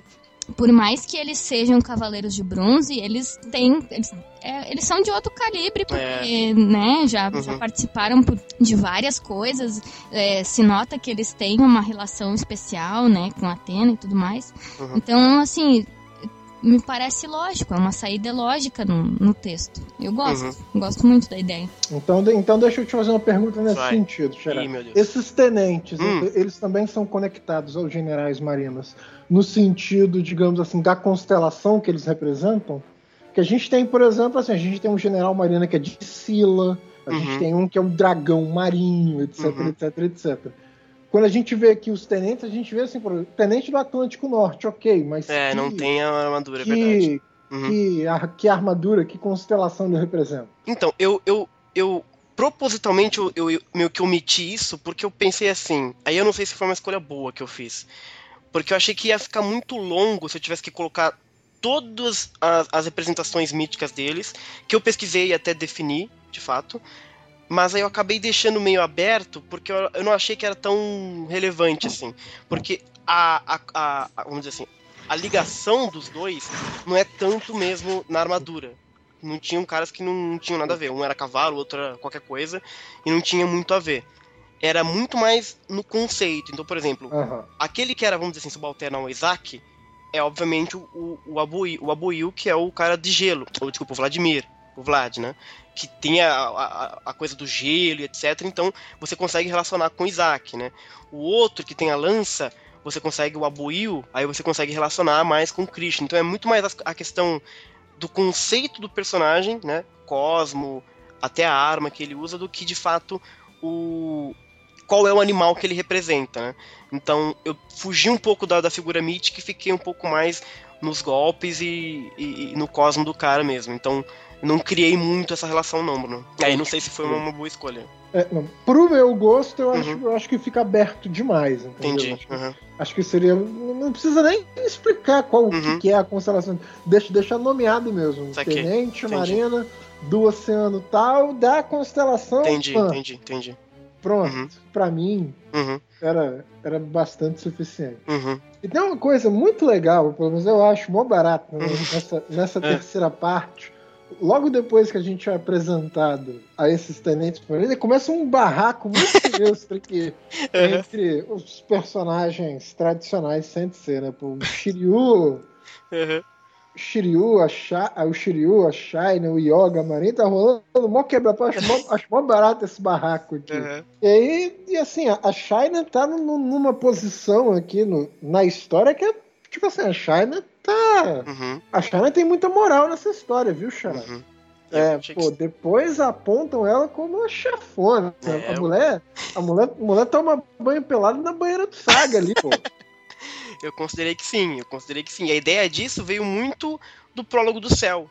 Quando o Seiya chega lá, é ela quem tá comandando os outros dois, é ela quem tá falando pro Seiya ir embora, é ela que dá um pau no Seiya. E ela tem, de certa forma, uma moral assim mesmo, sabe? Eu considero, pelo menos, sempre achei, assim. Até porque se você considerar quem sobrou do santuário, ela é a que mais manja da parada, sabe? Porque ninguém Uhum. sobrou do santuário, pelo bem da verdade, né? Então eu meio que usei meio que essa desculpa pra ela ok, não sobrou ninguém, então o bicho vai ser assim, assim, assado, entendeu? Eu não sei, assim, eu entendi mais ou menos como a história de Sensei meio que se desenvolveu. Mas rola o barraco mesmo. E não é qualquer barraco, não, bicho, porque a- a Shaira dá uma no meio da testa dos caras, viu? Ai, Eu só não sei se, Hum. eles, se eles ouviriam quietos daquela forma, mas Entendi. assim, tudo bem. uhum. Mas eu, mas eu, consegui, eu consigo aceitar que eles ouviram aqui, entendeu? A parte 3 continua, continua o quebra-pau, pô, tem uma luta do Nash, assim, era até um, um, um elogio que eu vou fazer a você. Eu, honestamente, assim, tem personagens em Sensei que tem tão pouca personalidade, tão Uhum. pouca personalidade mesmo, que você precisa inventar personalidade. Exatamente. Um deles é o do Nash, de Uhum. novo. Acho que ficou muito legal aqui. Uhum. Forma como ele luta, a forma como ele reage aqui. Uhum. Ah, não, vão destruir o portão, depois vem me buscar aqui, seus. Esse, esse, na verdade, é o, é o Ban, na verdade, não o Nat, né? É, desculpa. Isso, é o Ban. Ban. né? Mas assim, o Ban é praticamente igual ao É, não, assim. é- o mais até, né? É, Ele, ele é o cara mais. do mangá que diz assim, porra, finalmente eu disse uma. disse uma. É, ele, ele- ele é, o- ele é o cara que apoiou do Jabu, pelo menos o Nath apoiou do Ikki. Exatamente, exatamente. Pô, é, é honra, que honra, hein? Apanhar do Ikki. É uma honra, gente, vamos combinar. Pelo menos, né? É, é, ne- nesse sentido, nesse sentido, Apanhar Nath- do Ikki e sobreviver é uma puta da É, honra, É, né? apa- apa- Ah, apanhar é. do Vicky, Tem apanhar do e sobreviver, ó, isso coloca o Nat no mesmo lugar que o Shaka, Não coloca, Saga. não. Que o coloca, que o. Saga e vários outros. Não coloca, não. Coloca sim, ó. Na Nath agora tá no mesmo, no mesmo ranking Mas é Saga. claro que não, mas o Chaka não morre. E ele não é trazido de volta, não é uma Mas, coisa o assim? Na- mas o Nat também não morre, não. É verdade. Não, mas o, o Chaka não morre? O Shaka não morreu, não. Eles só foram pro quinto dos infernos. Foi passear. Ah, e o Nath chegou a esse ponto? Olha. É, o, Na- o, Nat, o, acho, o Nat lá ele não morreu, não, né, gente? É, Não, não morreu, ele volta, né? Ele só voltou, ele só teve lá o espírito fantasma e tal. Aquela maluquice lá. Olha. Vê lá o mérito do Mazeia. Eu nem me lembrava desse personagem. Foi atrás de tudo. É, tá vendo? É, i- Isso, isso- isso que eu acho legal, assim, na, na fanfic. Acho que é o ponto mais forte da fanfic, com certeza, é esse. Porque, como, assim, é, é- é, de certa forma, é até, entre aspas, muito fácil você transformar esses caras em, em personagens de fanfic. Porque é como se fosse assim, ó, tá aqui É. o modelo de personagem pra você usar. Ele só precisa, ele só precisa de personalidade. Exatamente, Bruno. É uma folha em branco. Uma pergunta, então. Vai. Não sei se, se você pode entregar se Hum, você vai querer entregar ou se você não vai querer entregar. Tá. É, um pouco antes disso, tem uma menina que ela tá fugindo, pedindo Uhum. ajuda. Uma das tenentes marinas, que é a Sofia, não Hum. deixa a menina escapar, leva a menina embora. uhum. Que menina é essa? Então, essa menina era a menina que aparece no final do capítulo. Que tem a menina acorrentada no final do, cap do capítulo. Não pensei, não pensei muito atenção nisso. Então eu acho que eu que vacilei, então, na narrativa. Mas a ideia é que seja ela. Pode crer. Que na verdade, se você. Aí, aí é uma sacanagem minha. Que eu tenho essa. Aí é o, é o máximo, Brunão, do, do narrador cuzão que não quer contar as coisas. Pode crer. Mas se você, perce- se você perceber o texto, a partir do momento que aquela personagem se revela, você vê que todo o. Todo. Como é que eu vou dizer? A conjugação de tudo é tudo no masculino. É tudo ele, Uhum. tudo o, tudo do. E o nome do personagem é Andros. Né? Porque é um personagem, na verdade, andrógeno, não é uma garota. É Ah, um cara, na verdade. ah, então, então manjei. Então manjei. Mas aí isso eu, babaca, que devia ter falado, mas eu achei que ia ser bonitinho só esconder. mas na verdade é a mesma menina, vamos dizer assim. Mas, mas é então, a luta se desenvolve. Uhum. Chega no fim da brincadeira, uma das tenentes que tá perto da morte, a Teles, a Teles, ou Teles, acho que é a Teles, Uhum. ela balbucia o começo do nome da Perséfone. Hum, E ela termina morta. Mas aí, de certa forma, para quem é esperto, Hum. manja rapidinho que é Perséfone. uhum, Então, nesse sentido, eu quero, quero perguntar hum. para Danda e para Nicole assim, o que, que elas acham, digamos assim, da aparição da Perséfone como uma personagem importante para a história. Então, é perfeitamente aceitável.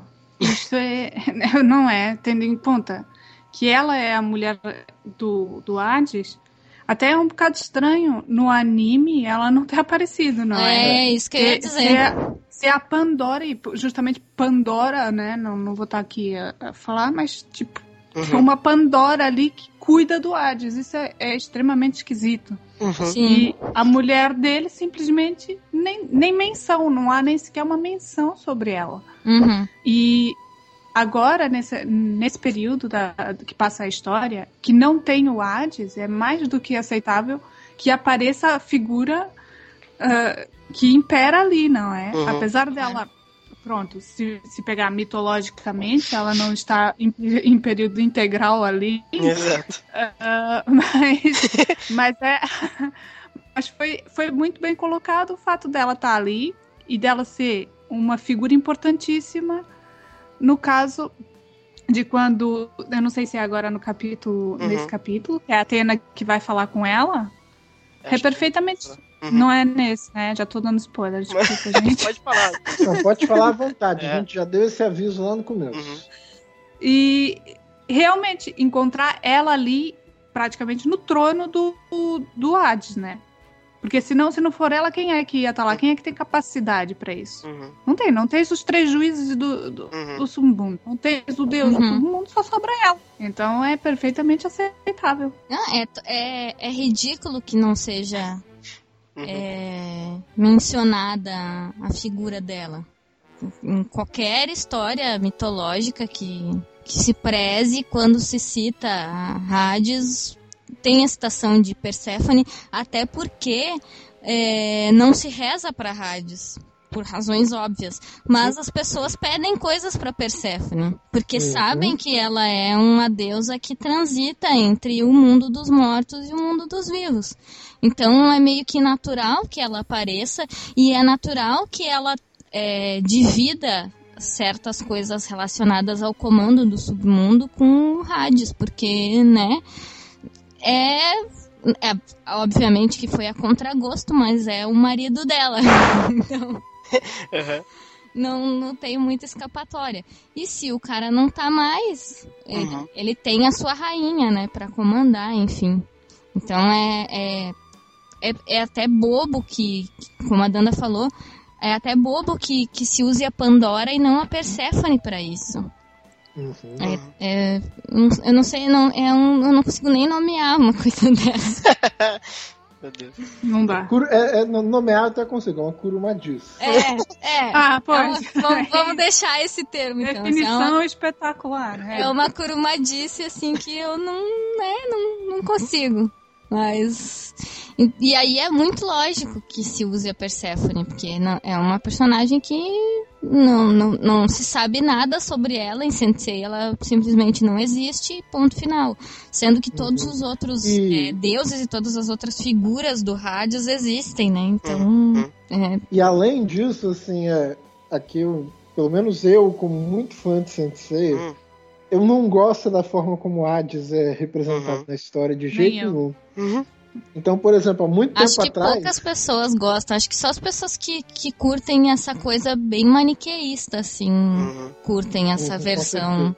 Então, há muito tempo atrás, pô, eu lembro que eu escrevi uma parada que, inclusive, o Xará lia e me, dava, me dava ideia se estava bom, se estava ruim, Uhum. justamente em torno do Hades e em torno da Perséfone. Uhum. Porque, de certa forma, assim, os dois são facetas diferentes do que é, do que são a vida e a morte, né? Uhum. O Hades é aquela coisa que todo mundo tem medo, a morte na, no que é de mais misterioso, no que é de mais terrível, de mais tenebroso, de certa forma, a ponto das pessoas não cantarem o cara, não honrarem o Mas cara. não odiavam. Também não é. Não é. é Sim. isso que eles tentam passar que sempre a figura da morte é Certeza. odiada e é mal e, e- e quer o mal das pessoas. Isso é muito, muito explorado hoje em dia de uma forma errônea que é realmente fazer. o- Tanto é que Hades ele, ele é ele é apenas invocado nos juramentos, ou seja, eles no- nos juramentos eles batiam três vezes no solo para chamar a atenção dele, Uhum. Uhum. porque ele, ele era quem ia fazer valer, ele era o aquele que fazia valer o juramento. Ou seja, Uhum. ele era testemunha mor de que havia ali um juramento. Uhum. Eles chamavam por ele. Então, essa coisa de que o Hades é ruim e, tipo, é a morte, que não é a morte, não é Temos Thanatos, mas é ele que, vai, que faz as coisas ruins, é Uhum. muito ocidentalizado, é Uhum. muito é muito atual essa, essa versão de que a morte é uma coisa má. Uhum.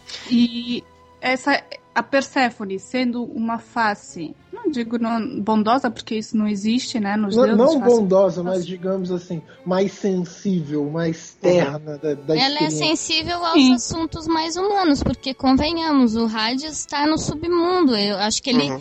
tem uma percepção diferente das coisas. E como ela transita pelos dois mundos, eu acho que ela tem um pouco mais essa sacada das. sensibilidade. Exato, do, do que afeta diretamente as pessoas, enfim. E, e sobre o Hades, eu até iria, iria um pouco mais além do que a Danda falou. Tem, além disso tudo que a Danda falou, tem um diálogo do Platão, acho que é o Crátulo.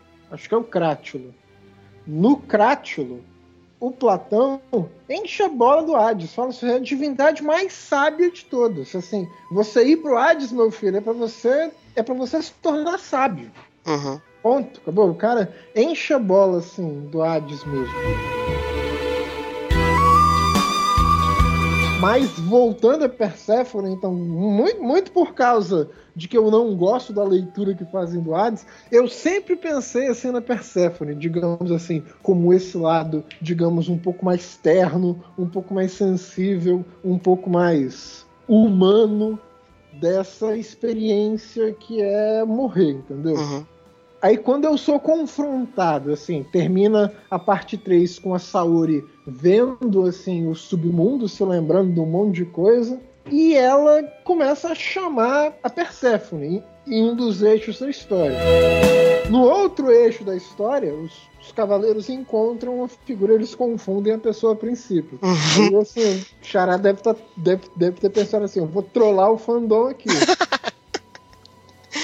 Porque É, ele ué. fala assim, saga de gêmeos. Eu pensei assim, ok.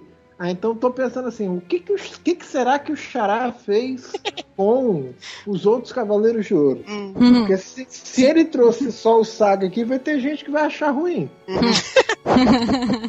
Mas aí depois, claro, a gente descobre que não é exatamente o Saga. Uhum. Mas é um outro personagem que não que também, digamos assim, não foi tão usado assim na história toda. Uhum. Uhum. É o irmão do Saga, é o Cano. A gente, a gente não sabe exatamente se ele. Na verdade, acho que a gente acho que, acho que dá até pra afirmar que ele se explodiu junto com o, Uhum. junto com o Saga lá. né? Uhum. Mas se, se ele voltou aqui, Uhum. eu acho que de certa forma tá rolando também um pequeno retcon aqui, né? É, acho que sim. É, na verdade, não é um retcon, né? Porque no. Como assim retcon? Retcon do que exatamente? É porque se. Retcon de que ele morreu? É, retcon de que ele morreu lá Ah, no sim. mundo e. O Alan diz muito que eles se uniram, aquela coisa de da alma ter se unido e tal, e eles morreram realmente lá nessa É, explodindo. honest- honestamente, É. eu não gosto dessa história. Eu também não. porque A, a, a ideia de que as almas se uniram quer dizer que cada um é uma metade. Pra mim, cada um é um inteiro, tá ligado? Então, é, eu gosto mais da ideia de que os dois eram individuais, indivíduos separados, de fato. E só que aí sim, o, o Canon também teria morrido ali, entendeu? Ele talvez não estivesse ali na cena, vamos dizer assim, mas ele também explodiu seu cosmo pra pra gerar o, o brilho do sol, entendeu? E até porque depois a gente vê que ele também está punido lá no, no pilar dos deuses do Progo do Céu. Então, pra todos os efeitos, ele estava morto mesmo, pra mim. E, e- então, Xara, já que a Hum. gente tá falando de Prólogo do Céu, o pilar dos deuses Vai. lá, e os outros Cavaleiros de Ouro? O que você quer que eu responda aqui? O que, que aconteceu com os outros Cavaleiros de Ouro? Eles estão. Eles estão. As almas deles lá se, se uniram às armaduras, eles estão vigiando as casas, eles estão presos, punidos lá. Ou será que eles Hum. vão ter alguma, algum. Ou será que tem alguma chance deles aparecerem na história? Não, já Como digo assim, logo. os Cavaleiros de Ouro. Não, já digo logo que nenhum Cavaleiro de Ouro aparece além do Canon. Não vão aparecer. O que aconteceu com eles, nesse momento, para todos os efeitos, eles estão mortos é, depois do Muro das Lamentações. Ah. Não foram ainda julgados. Isso é importante pôr. Mas então, Hum. não, não foram julgados, mas vai ter julgamento, então. Não sei, não, não vai ter. Ah, então, Mas então, Usa então a ponte vamos- da então- minha que já tem. É, já. então, vamos, então vamos deixar claro. Então, não, vou- não, você não está considerando então aquela coisa lá Não. do pilar dos deuses que eles Não. estão presos, que eles vão ser punidos. Não, ainda não. Porque, honestamente, Hum. pro meu gosto, aquilo não tem nada a ver, viu? Uhum. Entendi. Você, você punir os caras que são, pelo menos segundo Sensei, Uhum. a elite da humanidade era pra eles serem honrados e não punidos. O que, que, tá acontecendo com o Canon ali? Porque ele, ao, ao mesmo tempo que ele tá. Ele tá conversando com os Cavaleiros de Bronze, ele tá explicando que ele não é o Saga e tal. E em vários momentos ele tá conversando com uma outra pessoa. Exato. Então, Ou cena difícil de escrever. con- conta pra mim, por favor. Hum. É, verdade. Talvez. Hum. Talvez, assim, ficou. Eu, eu senti que ficou um pouco difícil. Ficou. Mas então, assim, conta pra gente o que, que, que tá acontecendo naquela cena. Ele tá falando com o Saga, basicamente. Ele tá falando com a sua louco. outra. ele tá falando com a voz na cabeça, assim, essa ideia, entendeu? E aí ele É, personifica não, mas, mas, mas, então, o rapidinho, rapidinho, Hum. então, rapidinho então, Xará. Hum. Ele, ele tá falando com um Saga ali, que é, digamos assim, a personificação dos próprios escrúpulos dele, ou ele tá falando com um Saga com um Saga mesmo? essa coisa da personificação dos próprios escrúpulos, das Pode dúvidas e etc dele, né? Porque o Saga sempre teve essa coisa de conversar no escuro, né? E o Canon, outras vezes, eu acho que eu já vi também uma cena dele, uma coisinha assim, etc.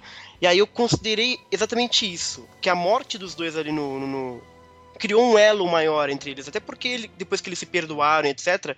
Eu acredito que eles são personagens muito próximos, assim, sabe? E aí faria sentido esse, esse debate, né, mental dos entre os dois, assim. Até porque a ideia da cena é justamente assim: o Canon ele aparece ali na frente do portão, né? Ele é revivido para todos os efeitos. E ele tá se perguntando, mas por que caralhos eu tô aqui, entendeu? Que eu acho que é uma pergunta muito justa de se fazer. Que é todo aquele debate que a gente teve em Soul of Gold, né? Por que, que eu tô vivo, caralho, né? E era essa a ideia, né? E originalmente era inclusive pra ser o Saga, na verdade, né? Aí eu pensei, porra, mas e se for o Canon? Porque é de novo aquela coisa do das coisas irem se resolvendo por si próprias, entendeu? Por que o Canon e não o Saga? E aí a própria história vai responder isso mais pra frente, né? Então não vou falar. Mas e eu achei legal usar o Canon, porque o Canon ele não é muito usado, como você disse. E eu acho, e aí a Nicole me ajudou muito na construção dessa, dessa cena, das falas do Canon e etc, que ela gosta bastante dele, é, de uma certa forma, ele é, por exemplo, mais impaciente que o Saga quanto aos Cavaleiros de Bronze, por exemplo, que tem um momento que ele. O outro tá enchendo o saco dele ele só manda ele lá pra puta que pariu. Então, eu gosto do personagem do Cano e eu acho que ele foi pouco utilizado, embora a saga de rádio seja o, grande momento dele, assim. Mas eu queria ver ele, sei lá, de uma maneira forte. E, e é um personagem muito difícil, Brunão. E eu lembro muito da sua fanfic do Saga. E eu pensei muito naquela coisa, daquelas falas que você não sabe muito bem pra quem que é e etc. E só que é muito difícil escrever assim. E é um, cap- É sim, também Foi- acho. um capítulo que eu reescrevi mil vezes e, e mandei pra Nicole, que falou que não ficou bom, ela mandou umas dicas, eu tentei reescrever de novo. E ele é um personagem, principalmente pra ser usado nesses debates, é, sabe, meio que na, na- no espaço da mente dele, assim, que é complicado você criar. Eu não queria deixar muito óbvio que ele tá falando com o Saga. E também não queria deixar muito óbvio que é aque- aquele diálogo do tipo, uma voz fala, ele fala, e aí uma voz em eco responde, Pra ficar direitinho o diálogo. Eu queria deixar só ele falando, pra que só na fala dele a gente soubesse o que, que o outro tava falando também, entendeu? Mas aí é muito difícil fazer isso, eu não sei muito bem se eu, se eu cheguei ao intento final, mas a ideia é essa, ele falando. Eu, eu, eu, eu Ele. confesso pra você, Xara, que eu só Uhum. manjei que foi o Saga agora que você me contou. Uhum, então, tá vendo? Teria que fazer uns diálogos mais expositivos, talvez. Né? Irmão, uma coisa mais assim. Talvez, talvez alguma coisa assim. Logo antes da explosão que detonou o lugar do Canon, Canon rememorando alguma coisa Uhum, e tal. É, pode crer, pô. Não sei, mas, mas enfim. mas eu achei muito legal, Uhum. muito legal essa passagem. É, o Canon. Nicole, né, Nicole? Você curtiu o Canon? claro que eu curti o Canon.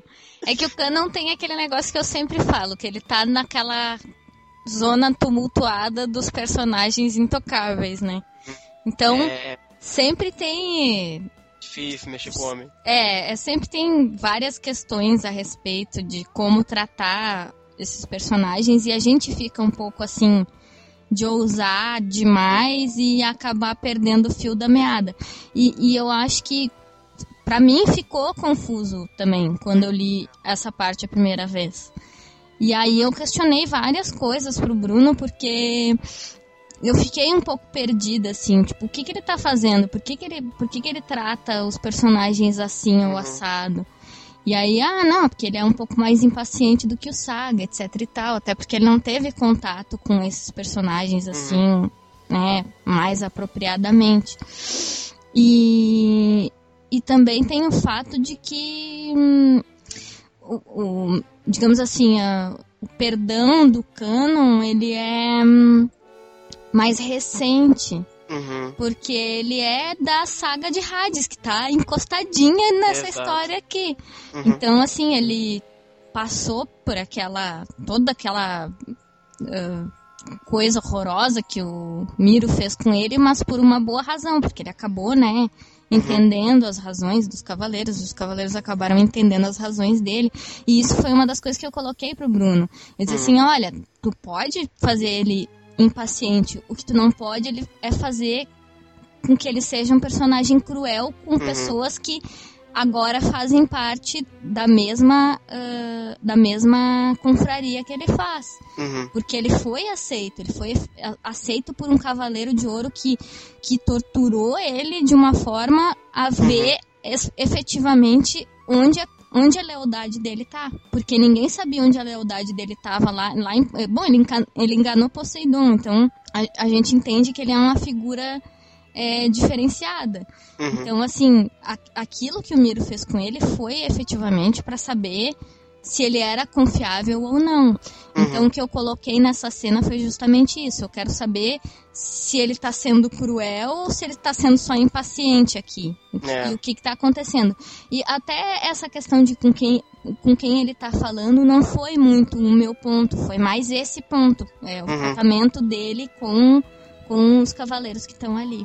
É, porque no, no- na versão original ele era bem mais incisivo, sabe? Muito Uhum. mais, mais, mais cruel em cima. Aí eu dei essa amenizada, etc. Até dei uma. é, ele chega a chamar Cavaleiro de Lobo, dá uma respeitada mais ou menos ali. Uhum. Então melhorou bastante a cena, mas o diálogo ele ainda precisa. Eu precisaria, numa versão remasterizada, dar um jeito nele mesmo. Eu adorei, né?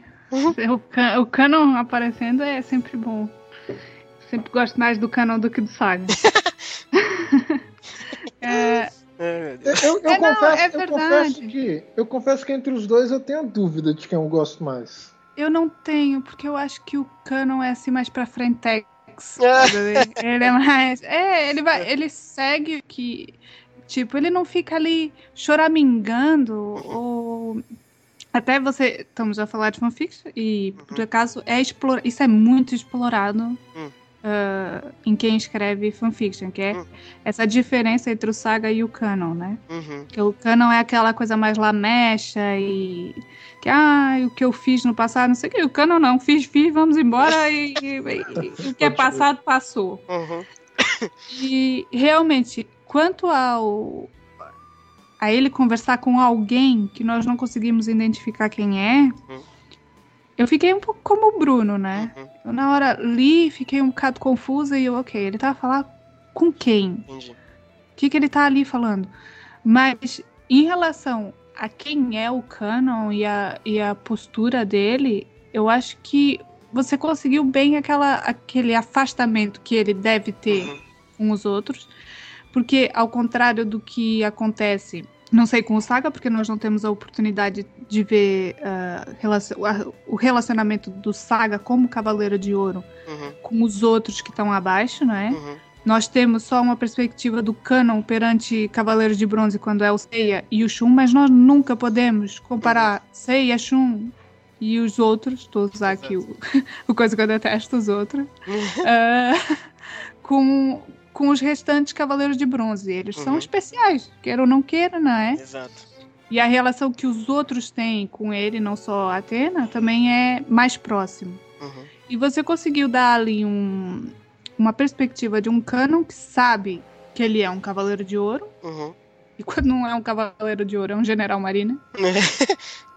Portanto, ele tá sempre acima, não é? Ele tá Exato. sempre numa posição acima dos outros. O afastamento devido, mas sem realmente eh, ser agressivo ao ponto de você falar assim, ele tá sendo muito hostil com, Uhum. com essas pessoas que ele nem sequer conhece e sabe que são aliados. Então você conseguiu dar esse afastamento necessário pra falar assim, ok, este é o canon. Ah, legal. Então acho que foi muito, muito bem colocado o canon ali, adorei ver ele ali naquela cena. Uhum. Até tinha escrito qualquer coisa ali, falei assim, Exato. é o canon.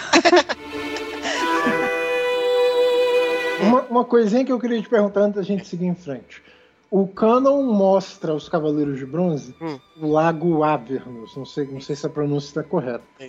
Você podia ter escolhido um- vários, vários outros lugares. Você escolheu logo esse. Hum. Por quê? Ah, todos os lugares que eu escolhi, na verdade, são lugares históricos que têm mais ou menos uma ideia da população local de que tem uma passagem pro inferno. Todos os Pode lugares ser. são por causa disso. Se eu não me Pode engano, ser, esse. Avernus é o, não é o do Orfeu, não? Tem um que é o do Orfeu, inclusive. Eu, não- eu não tenho certeza se é o do Orfeu, mas É. eu não, Mas o não acharia, não Avernus acharia estranho se fosse. era essa a ideia, basicamente. Eu acho Pode que é assim porque acho que o Jack chega a falar uma coisa assim. A, acho a partir daqui Hum. fica muito evidente que a história agora tá com dois eixos, né? Uhum, Um na porrada, no combate, isso. e o outro é a Atena indo trocar figurinha com a Persephone. Exato. E aí, nesse sentido, é, eu, como eu tenho aquela visão, aquela visão, digamos, de uma Persephone que ela é mais próxima, mais a, essa- a essa coisa humana da experiência da morte, digamos assim, Uhum. eu confesso que quando eu ouvi ela assim, você descreveu ela com uma voz cacofônica Isso. ecoando assim, eu fiquei pensando assim, porra, cara mostrando uma Persephone aqui totalmente diferente do que eu tenho na cabeça. Uhum. Então, Xará, eu- quero Hum. te perguntar justamente isso. Quem é a Persephone aqui e qual que é a opinião dela sobre a brincadeira toda? Ah, quem é a Perséfone? Hum, a Perséfone ela é muito importante, Brunão, na verdade, pra história. Muito mesmo. Claro, claro. E eu entendo eu pe- perfeitamente você, essa coisa. Você falando essa coisa. É que eu, eu não conheço muito de mitologia grega. Não tanto quanto vocês, e muito menos do que o, o comum. Eu sei basicamente de Sensei e alguns livros que eu li. Livro do ouro, esse tipo de coisa. E não sei também dos debates filosóficos que vocês sabem, etc. Então, e muito dessa coisa dos deuses da fanfic vem muito das conversas com vocês. Brunão, Danda, Nicole, com Uhum. Alan, de como vocês encaram o modo que a Saint Seiya faz os deuses, essa coisa meio maniqueísta, etc. E eu tentei fazer duas coisas. Eu tentei fazer primeiro algo um pouco diferente, mas também não queria perder muito a essência dos deuses em Saint Seiya, porque ainda é uma fanfic de Saint Seiya, né? Então, por exemplo, a Persephone, no começo ela é essa coisa cacofônica, etc. Mas você vai, eu acho que você vai gostar muito da Persephone na segunda parte, Bruno. Que tem a Persephone, eu tô dando meio que teaser aqui. Você vai gostar muito dela porque ela vai puxar a, a coisa da humanidade mais. A ideia dela é mais ou menos essa. E ela vai ser muito importante para uma outra personagem, por causa disso, por causa da humanidade dela, mais ou Hum. menos. Mas eu não sei se eu consegui exprimir isso hum, nas falas dela. Nas falas cacofônicas, eu até gosto, por exemplo, que tem. é, é, é, eu não sei se é nesse capítulo ou no próximo, que quando a Atena responde para ela alguma coisa, o, a Judeca dá uma tremida, assim, como se ela tivesse dado uma vacilada, sabe? Uhum. que é meio, meio humano, assim, sabe? Você fica aquela, dá aquela titubeada, assim, sabe? Que eu já tentei imprimir isso nessa voz cacofônica, porque de fato ela, ela não tem como ser muito humana se só uma voz tá falando por É, todos os não, lugares, claro, né? com certeza. Mas ela é uma personagem muito preocupada, principalmente com o Hades, né? Ela fica perguntando pra Atena, tá, mas cadê o Hades? O que, que você fez com ele? Você não se preocupa com as coisas, qual é a sua? E, e na parte 2, ela já vai ter um. um- ela vai ter até um- uma importância silenciosa pra outra personagem que eu, eu achei muito legal de ter escrito e que eu acho que você vai acabar gostando, Bruno, por, por essa coisa mais humana, assim, etc. Ela vai querer se vingar? Você vai perguntando pra mim? Aham. Se vingar de quem? Ora, mataram o homem dela, né? Ma- Mataram o homem dela, exato. Ela vai querer se vingar? Não vai querer, Bruno. Seu- Rapaz, esses seus deuses são muito bonzinhos, viu? Desculpa, Bruno. Quer dizer, não sei. Nada impede dela querer depois. Né, Nessa, no arco da minha história, não. Mas eu não Pode vejo muito. Eu, eu não dou. Tipo, é aberto. Se ela de repente no futuro quiser se vingar, faria todo sentido.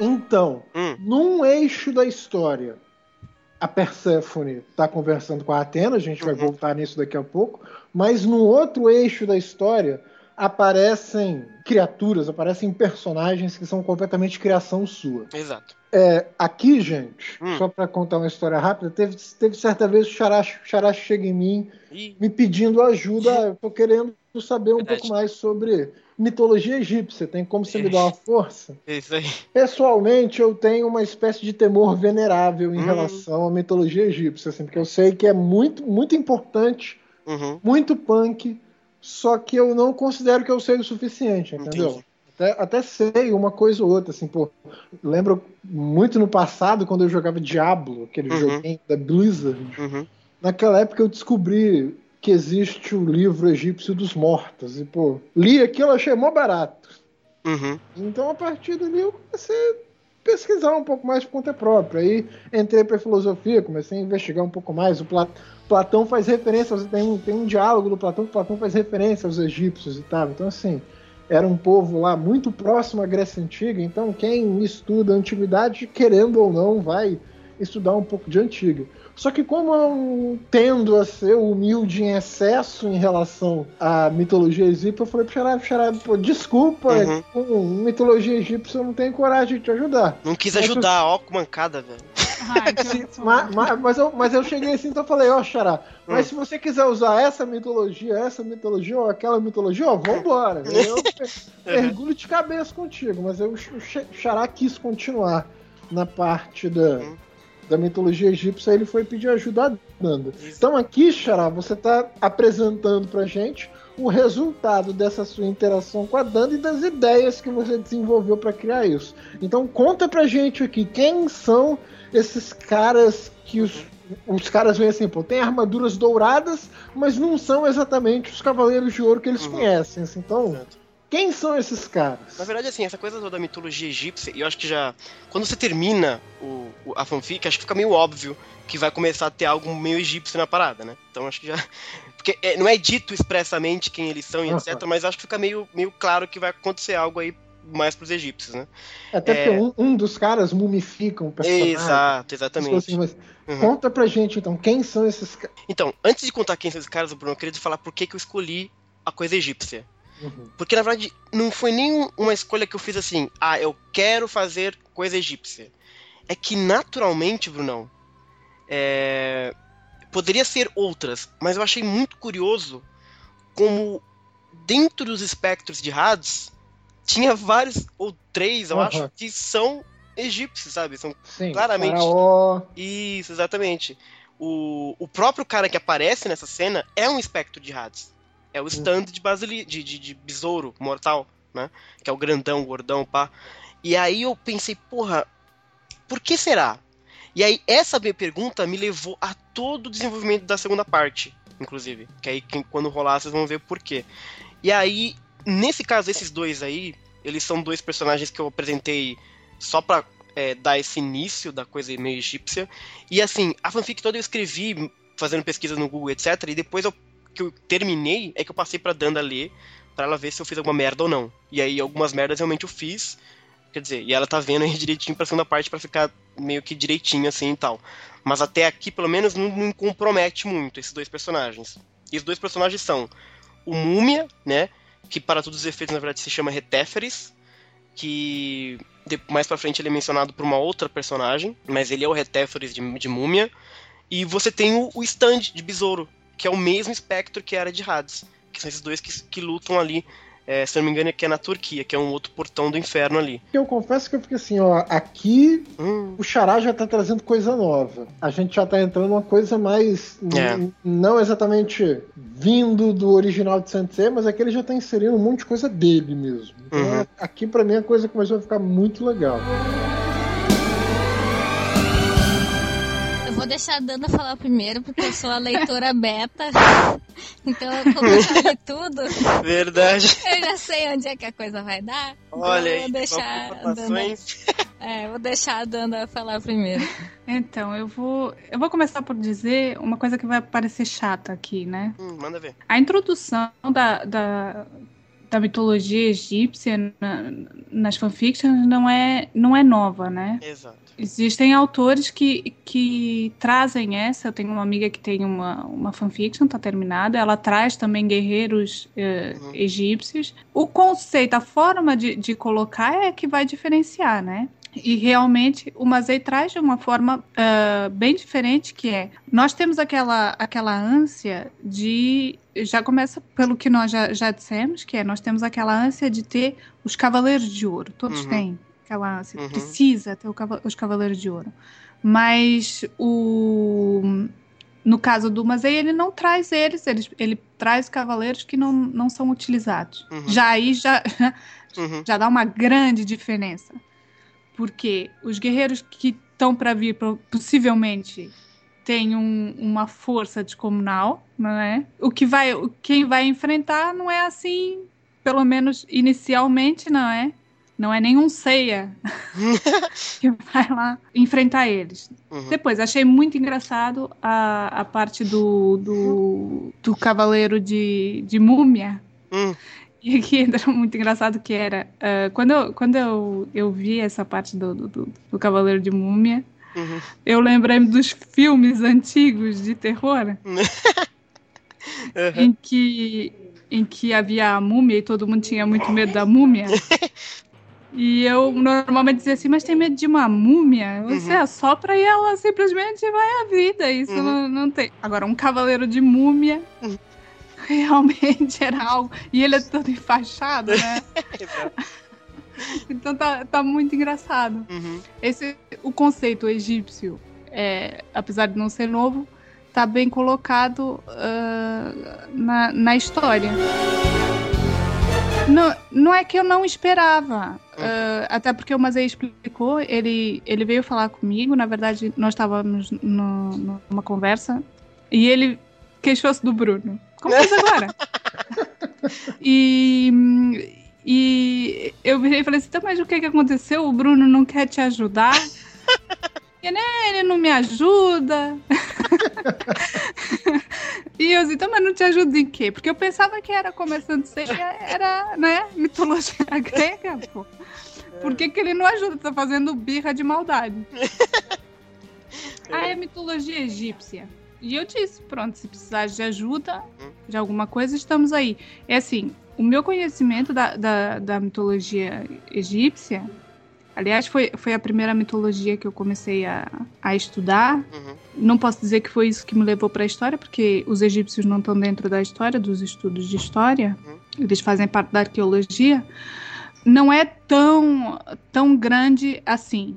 Ou seja, é, eu tenho um conhecimento base e atrás desse conhecimento eu vou correndo atrás. Tipo, o Bruno falou do livro dos mortos, que é muito, muito referido, né, na, Uhum. no- nos filmes que abordam isso, que nada mais é do que são rezas, são pequenas rezas para o morto, como tem que se proceder, ou como o morto tem que se proceder. Uhum. Tenho aqui em casa, por acaso. Uhum. Realmente, eh, eu tenho que correr atrás. Então, quando eu, eu comecei a ler, que eu ainda não terminei, tenho que, tenho que, que retomar, é, eu vou vendo aquilo que, que o Mazei escreve e Uhum. vou. Ok, se eu não sei isso, mas sei que aquilo não é bem assim, eu vou ter que correr atrás. E corro atrás para depois dizer pro Bruno: olha, afinal, não é assim, ou realmente tá, Uhum. tá correto. Eu tenho que realmente ir vendo e, e, ir pesquisando também, mas ao contrário, eu sou um bocado contra ah, a internet nessa, Uhum. nesses aspectos. Uhum. Porque, de fato,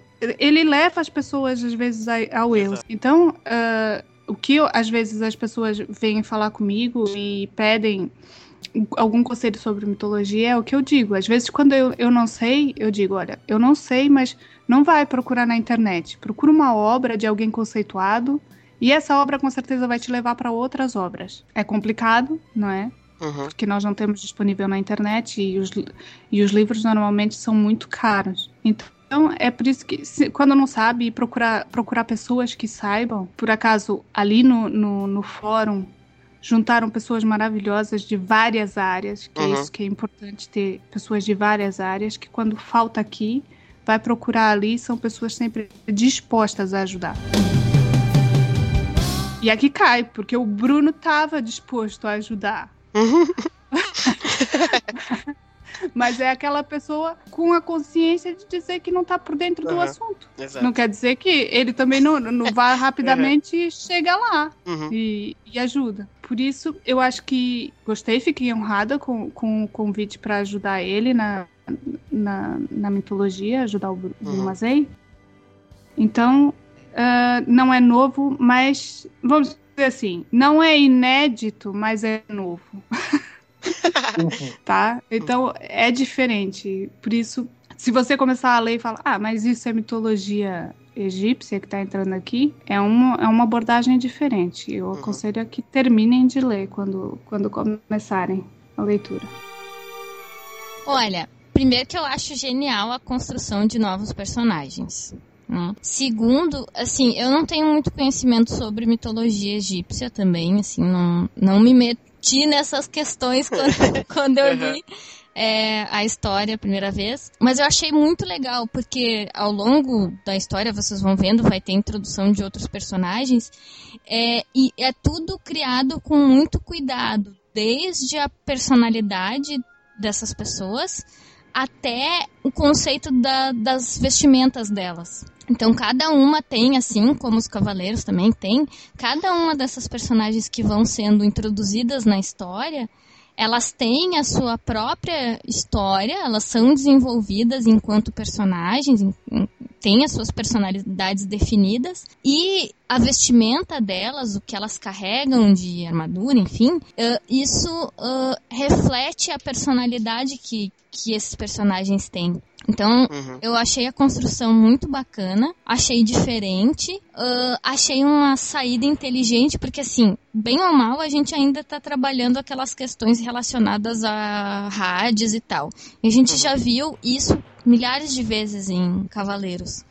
E muito facilmente essa fic poderia ser mais do mesmo, que é o que a gente costuma ver em Senseiya. E não é. A história começa é, relatando essas coisas a respeito de, de, de Hades, de Perséfone e tal, e depois ela dá, dá uma guinada para um, uma coisa que, que a gente não espera, assim, a princípio. Eu já tenho a minha personagem favorita dentre esses novos personagens. Então, assim, eu sou bem suspeita para falar, porque eu adorei, eu achei muito bem feito. E essa questão que a Danda apontou, eu não, eu não tinha me ligado nisso a princípio, depois eu fui dar uma olhada e realmente é bem isso que a Danda falou. Só que tem coisas que aparecem no meio da história que eu não posso contar, então Exato. eu vou parar por aqui, porque senão eu vou dar spoiler da segunda parte, É, daí segunda não, parte. não pode, né? Eu confesso, assim, mas como, como eu já sabia que tinha alguma coisa egípcia na brincadeira, eu confesso que eu tinha uma expectativa do que eu ia encontrar, assim, Uhum. muito baseado no, no pouco que eu conheço de mitologia egípcia. A minha expectativa, assim, que eu espero ver deles na segunda parte, Hum, é alguma coisa assim, é, hum, é, claro, eu sou muito, na, na filosofia, eu sou muito influenciado por Platão, né? E uhum. num dos diálogos, um egípcio que tá, o cara que tá na conversa, ele comenta para vocês, vocês gregos são todos jovens, entendeu? Hum. Falando tanto num sentido assim, como que você pode pegar como um elogio, mas que você pode pegar como uma provocação, assim. Elogio no ele tá falando no sentido que tudo que os gregos fazem é original. Uhum. É, digamos assim, eles fazem como se fosse novo, entendeu? Eles não Uhum. são não estão simplesmente repetindo uma coisa, mas eles estão nessa repetição criando alguma coisa nova, entendeu? Mas por outro lado, o cara tá falando, "Olha, vocês são tudo pirralho mesmo, vocês são todos jovens, vocês são todos novinhos, adolescentes, ignorantes e Uhum. tal, etc, etc, etc.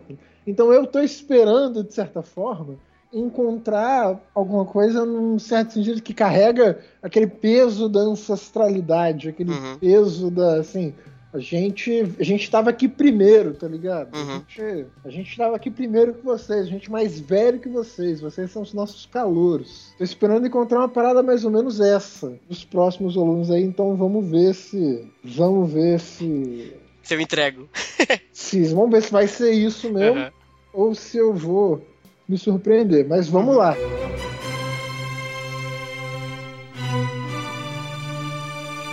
Enquanto esse quebra-pau tá comendo, lá em Judeca, a, a Atena e Persephone continuam trocando figurinha. A Atena Uhum. conta pra Persephone que o Hades não tá mais lá. A gente percebe que ela, que ela não tem coragem de falar que o Hades Uhum. tá morto. Uhum. Que ela provavelmente tá com medo de levar a sorra lá, de- levar a chinelada na bunda. Mas então ela fala, ó, tá rolando um monte de treta aqui, você precisa vir pra cá. Uhum. E aí que uma coisa que eu achei muito legal foi a- Persephone falar, ah, eu não posso vir agora não, minha filha. tem que esperar, tem que esperar uns meses aqui. Que Uhum. faz muito sentido, porque todo mundo sabe que a Persephone não fica o tempo inteiro no submundo, né? Um tempo ela fica no submundo, o outro ela fica, ficaria entre os mortais, junto à mãe Uhum. dela. Era Então o... achei esse toquezinho muito legal. E inclusive isso vai, provavelmente, deve- eu imagino que isso volte no resto da história, porque tipo assim, ela vai ter que sair do submundo de Uhum. novo, né? E Exato. alguém vai ter que ficar lá no lugar dela. Feito esse comentário, uma perguntinha pra você, Xará. A Persephone diz que Hum. o que a Atena fez, ela diz que haverão consequências. Hum. Você É. já pensou o que, que é isso ou, ou ela ou tá em aberto ainda o que são essas consequências? Não, já pensei já. Então vamos lá, Você quer que eu diga?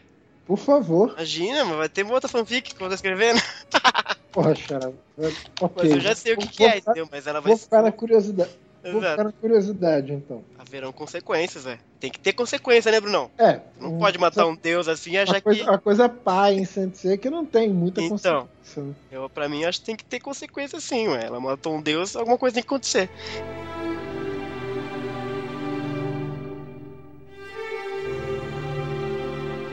Então, beleza. O, o Hum. pau. O pau continua quebrando, os cavaleiros de Ouro vão, dão das, fazem das tripas coração e eles eventualmente vencem Os dois. os dois guerreiros dessa, dessa facção misteriosa. E é importante frisar, Brunão, que assim, eles vencem. É, são, sim, é, uma coisa que eu tentei fazer nessa parte 1 é uma coisa que você, Brunão, sempre diz: que o mundo tem que fazer diferença, tem que causar, né, ter consequências. Então, os cinco caras, Cavaleiros de Bronze, chegam nessa luta completamente cagado, né? Tá, um tá tremendo de choque, o outro tá todo sangrando, tem gente com metade da armadura faltando. Então, você vê que as lutas causaram problemas dele, né? Uhum. Então, e no final, os cinco tem que lutar contra só os dois, né? E mesmo assim, eu tentei dar a ideia de que esses cavaleiros, vamos dizer assim, entre aspas, de ouro, não são do mesmo nível dos cavaleiros de ouro, ouro mesmo, né? Tanto que tem uma fala que o It chega a falar, porra, mas a minha, minha garra atravessou esse ouro, esse ouro não é tão assim como as armaduras de ouro, por exemplo, que a gente conhece, né? Então, assim, e a escolha do ouro eu achei muito curiosa porque quando eu decidi criar personagens egípcios, eu pensei, mas como é que vai ser as armaduras desses caras? Aí eu pesquisei no Google qual, é, qual era o metal que os egípcios antigos usavam, que eles gostavam mais, e um deles era o ouro, né? Aí eu pensei, eu não vou fazer ouro porque já tem os cavaleiros de ouro. Aí eu perguntei, mas por que, que eu não vou fazer o de ouro? Será que só Atena poderia fazer armadura de ouro? Aí eu falei, não, os caras vão usar armadura de ouro, mesmo que elas sejam menos é, grandiloquentes, grandiosas quanto as dos, dos nossos, do, dourados, né? Mas por que não uma outra confraria não pode ter armadura de ouro? Claro que pode, né? É um- tudo um metal abundante, por que de repente eles não fizeram também? Então acabou ficando essa coisa de ouro mesmo, que cria a brincadeirinha do bronze contra o ouro, que dá essa, esse fanservice aí. Então termina a parte 5 Uhum. com o fim da luta dos Cavaleiros de Bronze contra esses guerreiros dessa facção misteriosa e com a Atena, a Saori e a Perséfone Uhum. fazendo esse acordo. A Perséfone não vai ter que esperar um tempo para poder chegar lá Uhum. e até lá a Saori vai ter que ficar lá para proteger o submundo Isso. Do mundo dos vivos Uhum. e proteger o mundo dos, o mundo dos vivos do submundo. É isso. Então a gente vai pro capítulo 6, ela volta para dar as notícias. Exato. É, mas antes disso, uma coisa que eu Hum. lembrei agora. Você falou dos Hum. que os Cavaleiros de Bronze estavam com as armaduras todas fodidas e tal. Uhum. Uma coisa que eu, que eu espero ver na segunda parte, Hum. ela já tá escrita, né? Isso. Uma coisa que eu tô esperando ver. Mas eu posso escrever. É, não sei. Aí vamos ver, né? O que eu tô esperando ver na segunda parte são os cavaleiros de os cavaleiros de bronze protagonistas da Uhum. história normal de Senseiya, Uhum. Seiya, Shun, Yi, Uhum. etc. Eles dando sangue para reviver as armaduras desses Uhum. cavaleiros de bronze. Entendi. Então, se eu não ver isso, eu confesso que vai rolar protesto, cara. Então tá bom. Aí, aí vamos ver. Mas aí então, Hum, na sexta parte, a Saori volta, dá as notícias e tal do que tá acontecendo. Contam pra eles, por exemplo, que a Lífia Uhum. e a galera detonou um portal. Aí pergunta: a gente Hum. vai ver alguma coisa de Asgard na história ou eles vão aparecer só não. nessas menções assim? Só uma menção honrosa, Brunão. Porra, xará. É, A ideia foi curta. Se eu fizesse Asgard. Eu até pensei, pô, podia colocar Asgard e outras coisas, mas eu falei, eu não queria fazer algo muito grande, crer. Mas aí então, Hum? nessa sexta parte, aparece um, aparece um pedaço do texto, aparece um pedaço do texto onde tem gente perguntando, falando assim, uma, uma mulher se dirigindo. Uma mulher, uma mulher, Hum. É, uma mulher, uma mulher. uma mulher. Uma mulher se dirigindo à mãe dela. Isso. E eles estão lamentando, elas estão discutindo sobre o que está acontecendo, sobre os planos e tal. E eles estão falando de duas pessoas que foram vencidos na Turquia, naquela luta que a gente viu Isso. lá com os Cavaleiros de Bronze. Exato. E eles estão assim, lamentando a, a morte dos dois. Assim, de certa forma, fica. dá pra gente desconfiar que elas são muito importantes. Certamente são dessa facção que foi apresentada. Uhum. E dá pra gente desconfiar que elas são muito importantes. Talvez sejam Uhum. lideranças, assim, ou alguma coisa do tipo. Aqui eu quero te fazer uma pergunta. A primeira Vai. pergunta que eu quero te fazer. Uhum. Normalmente, essas, entre aspas, guerras santas em 106, Uhum. os vilões, eles são completamente malucos, completamente insanos mesmo. Uhum. O Poseidon, ele quer varrer a humanidade da Terra e quer começar tudo de novo. Uhum. o Hades é pior ainda. Ele quer Fazer varrer, um... ele quer varrer não, não só a humanidade, mas tudo que tem de vivo no planeta. Porque isso é o que vai acontecer se ele subir com o Sol. Muita gente não gosta disso. Uhum. Eu não gosto disso. Eu Uhum. preferiria, assim, um vilão com um objetivo um pouco mais humano, tá ligado? Se fosse uma coisa tipo mais assim, ó. Agora eu sou o dono do pedaço, vocês vão continuar existindo e tal. Só que a diferença é que eu mando agora e, Uhum. não a, e não a Atena, pra mim seria muito mais legal. Nesse sentido, qual que é a dessa facção? É um bando de maluco que quer varrer tudo do mapa pra começar tudo de novo? Uhum. Ou é menos maniqueísta? É menos maniqueísta, Bruno. Não vai ter essa loucura louca. E eu acho que essas duas personagens, Bruno, que você tá mencionando, eu acho que eu gostei muito de ter escrito elas, que elas são muito legais, cara. Porque Você pode falar o nome delas? Acho que eu posso. É da, da segunda todas? parte, a gente já vai ter a segunda parte. Já revela até um pouquinho, mas a, a garota que chama pela mãe, a garota se chama Kebechet. Eu Não sei se é, assim, se é assim que se diz, na verdade. E a mãe, filha da puta. A mãe, como é que chama? Deixa eu pegar a minha fanfic. Porra, Xará. Ele que esquece, mano. Difícil, mano.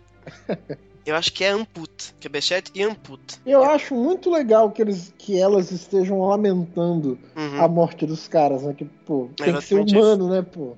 E é exatamente isso, Bruno. E a ideia, e o, e o que eu acho. é- Eu sou claro que eu sou suspeito pra falar da minha fanfic, mas o que eu gosto é que, assim, no capítulo anterior eu matei como se fosse mais um peão, sabe, dessa facção. Tipo, é um múmia, ah, foda-se, que é o cara que cobre o rosto todo, ele mal fala, ele parece um cara qualquer. Só que na verdade você vê como ele é importante pra essas duas pessoas. Ela tá chorando, sabe? É uma- Porra, a gente não pensa muito, né, nos familiares ou nas pessoas que são queridas, das pessoas que morrem nesses, nessas cenas muito, sabe? A gente não liga muito, por exemplo, pros entes queridos dos Cavaleiros de Prata, por exemplo. não sei se tem, mas se de repente tiver, sabe? Sei lá, eles sofreram pra caralho. Mas aí então a parte 6 continua. Isso. Rola um quebra-pau numa das casas do Zodíaco. A Shaina Uhum. achando que todo mundo tá desrespeitando a Saori.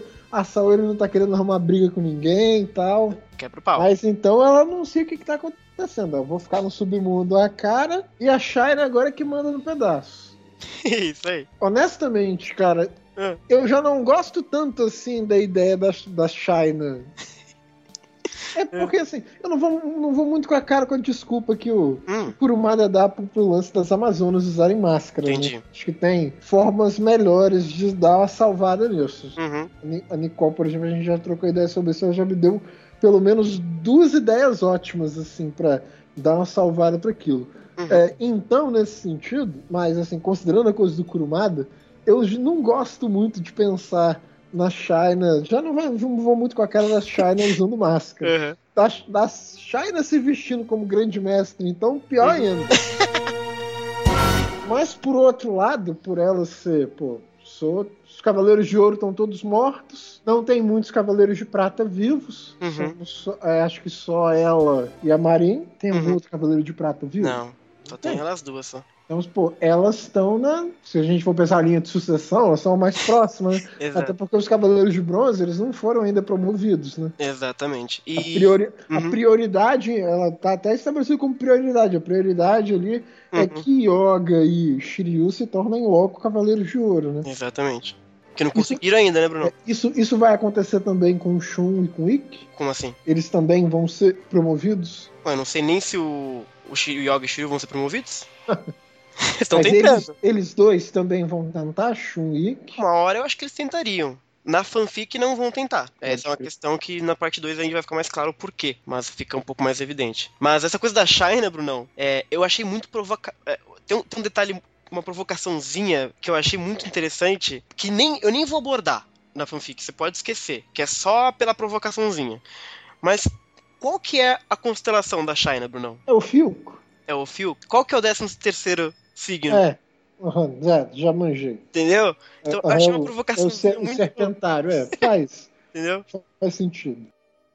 Mas, mas aí então, ó, Ah. a Atena declara tudo que vai acontecer. Isso. E aí termina a história, a gente vai pro epílogo. Ah, é óbvio que tem brechas abertas porque tem uma segunda parte. Isso é lógico, né?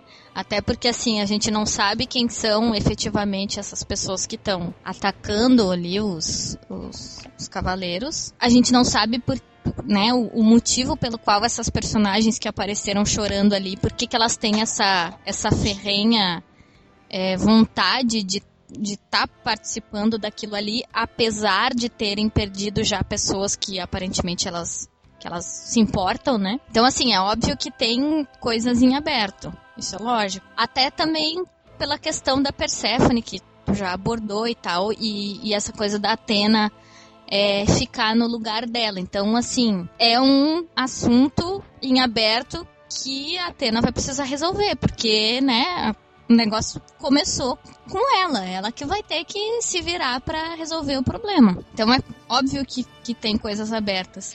Só que no, do modo como a FIC foi estruturada, principalmente com esse epílogo, ele fecha a história de uma maneira que assim, se dali a 10 anos o Bruno quisesse continuar a história, ele poderia. Ele po- poderia simplesmente terminar ela assim e, claro, ia ficar faltando coisas, entendeu? Mas não precisaria lançar agora a segunda parte. Aham. Entende? Então eu acho que, pra mim, foi um bom fecho. Não tenho nada contra. Claro que ah, a gente sabe, né, que tem a, história tem uma continuação, en- então é óbvio que tem perguntas ainda a serem respondidas, enfim. Até porque, como ela tá num, num, num tempo em que a gente sabe o que acontece depois, que seria o prólogo do céu e o Next Dimension, por exemplo, tem que ter uma conexão com aquilo lá depois. E como ainda não tem, é, parece óbvio que ainda tem coisas a acrescentar na história. E você, Danda, o que, que você acha da conclusão da história? Então, eu acho que, que fecha muito bem a primeira parte. É óbvio que, que falar, ah, mas ficam algumas questões em abertos que podem até nem, nem ser abordadas para a próxima, pra próxima parte. Sempre vai ter a oportunidade, como a Nicole disse, do Mazei depois fazer uma história para- paralela, Uhum. usar, usar exatamente aquele tema que, é- que é como você disse, ah, você não vai eh, usar a história de Asgard. Mais pra frente, ele citou ali e ele pode fazer uma história paralela, Uhum. falando isso daqui é, e situando as pessoas até na, nessa fanfiction. E levando aqui as pessoas, aquelas que não leram, têm conhecimento de uma segunda, ter essa hipótese de conhecer a primeira, a primeira fanfiction. É claro, a questão central tem que ficar algo em aberto para saber que vem, tá, tá chegando uma segunda parte, né? Então, é- essa parte justamente da, de Atena ficar no lugar da Persephone, a pessoa vai ficar assim, ok, se ela vai ficar no lugar da Persephone, o que é que, que, é que vai acontecer? E aí, isso pode ser respondido só no, no segundo, e até é muito bom porque a pessoa quer saber o que é que vai acontecer e com Uhum. certeza vai lá ler a segunda parte. Então, Uhum. acho que foi muito bem estruturado.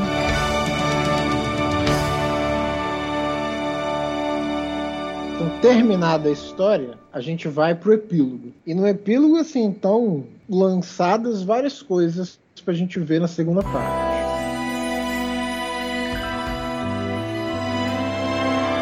Primeiro, o Wiki menciona uma batalha contra Deus. Que deuses são esses? Hum, eu não posso falar, ué. Ai, caramba. Mas assim, eu observo deuses Uhum. no plural, então tem é mais verdade. É verdade. É true, true story. Tá no um. plural. Deuses egípcios ou deuses gregos. Então, mas se você reparar nessa fala dos dois, ali a conversa dos dois, o Shun chega a falar que vai ter uma guerra, mas pô, o Jabu e os outros vão, vão se dar bem. E aí o Ikki fala assim: não, não, não. É uma que ainda o bicho vai pegar. A ideia é que, na verdade, a, a guerra que ele tá falando de fato está além da fanfic, na verdade. Que é algo que realmente eu, eu visualizo, assim, acontecendo no mundo. De como as coisas em 106 meio que se caminhavam assim. Que o bicho ia pegar em algum momento, assim, pesadamente mesmo. Por outro Hum. lado, aparece, aparece também, de certa forma, o vulto, o fantasma do irmão desaparecido da Marin. O vulto aparece? Não, Ah, sim, sim. fantasma, a imagem, a memória, a lembrança Uhum, isso, de isso. que a Marin tem um irmão que ainda está desaparecido. Pois é. Também pode, pode aparecer. Às vezes ele tem uma coisa egípcia no sangue, sei lá. Depois, finalmente, a Shaina paga de saga e dá, toma, banho, toma banho no, banho no banheirão lá, na, Uhum. na, na banheira do Gugu. A Atena, junto com o não tá lá no submundo. Oh, o canon aí. Ficar lá um bom tempo, bom. só os dois. Uhum. Ah, ah. jogando, jogando bafo enquanto o tempo passa para ir aguardando a chegada Uhum. da Persephone.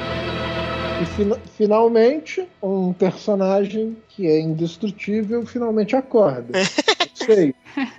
É, ele dá uma. Não é que ele acorda, né? Ele só dá uma... um respiro, assim, vamos dizer assim, né? É.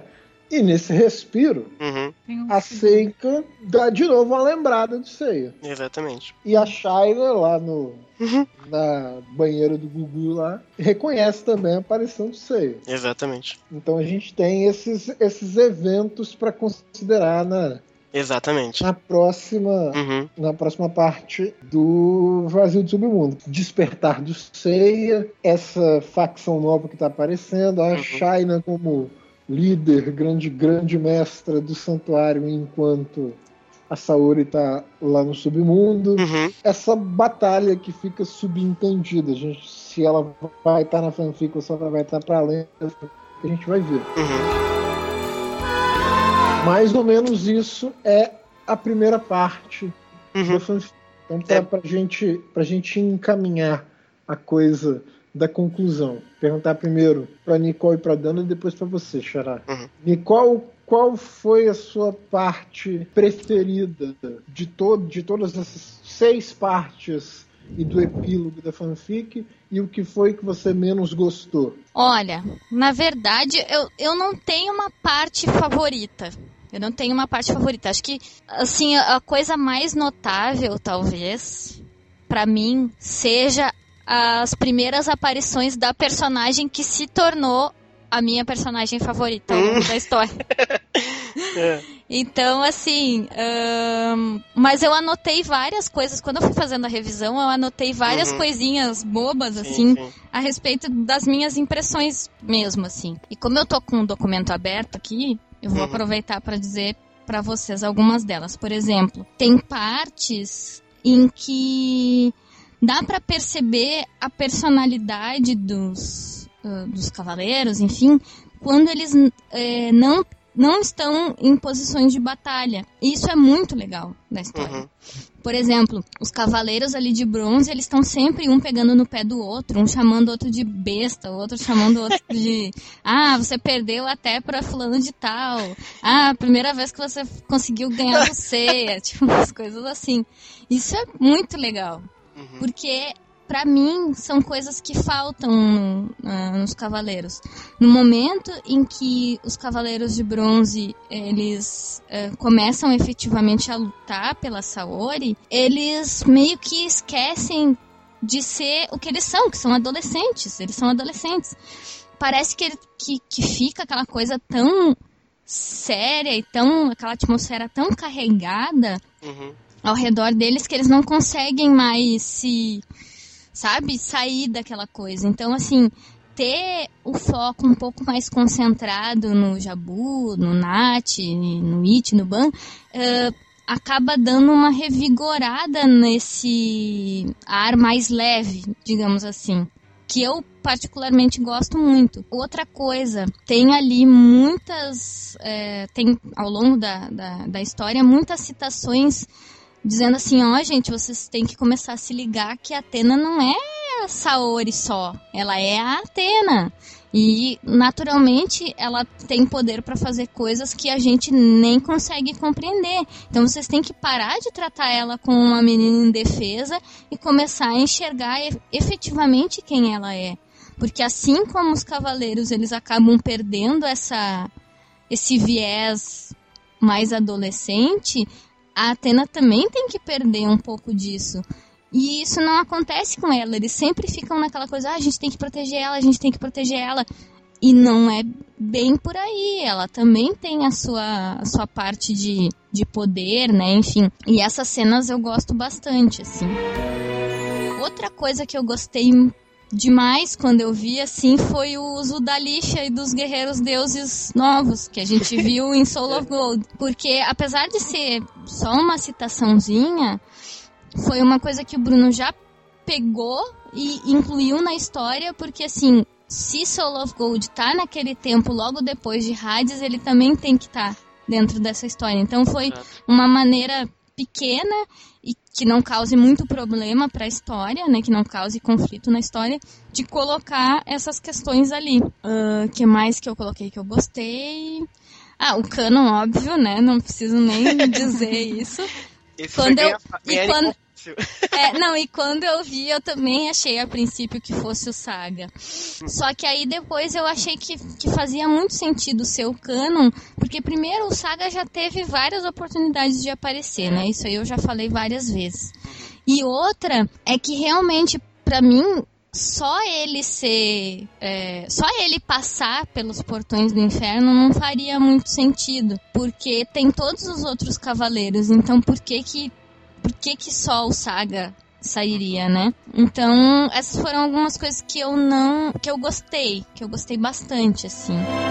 O que eu não gostei. Hum, não sei se teve alguma coisa que eu Pode falar, não Nicole. gostei. Não, acho que não teve nada assim Usava que eu. vírgula, Nicole. Não, não, não, mas isso não. Não é. Não Ai, tem. Nicole comigo. É, o Bruno fica reclamando que eu tirava todos os, Ah, os todos os parênteses da história dele. Ah, é. E eu tenho uma, uma é, coisa que eu mantenho assim quando eu vou escrever, é que eu uso parênteses só quando as minhas opções de vírgula estão explicadas. Então, assim, eu não vou botar um parênteses, um parênteses, não, um travessão, aliás. Travessão, isso.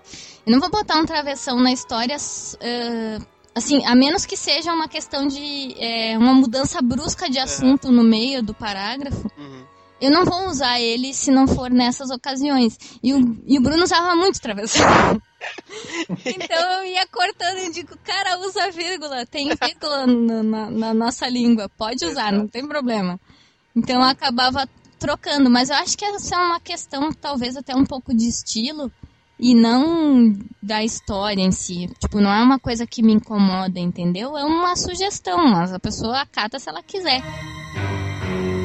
As cenas do Ikki e do Shun conversando são muito bonitas também. Eu gostei, assim. Eu, eu, eu curto essa coisa mais.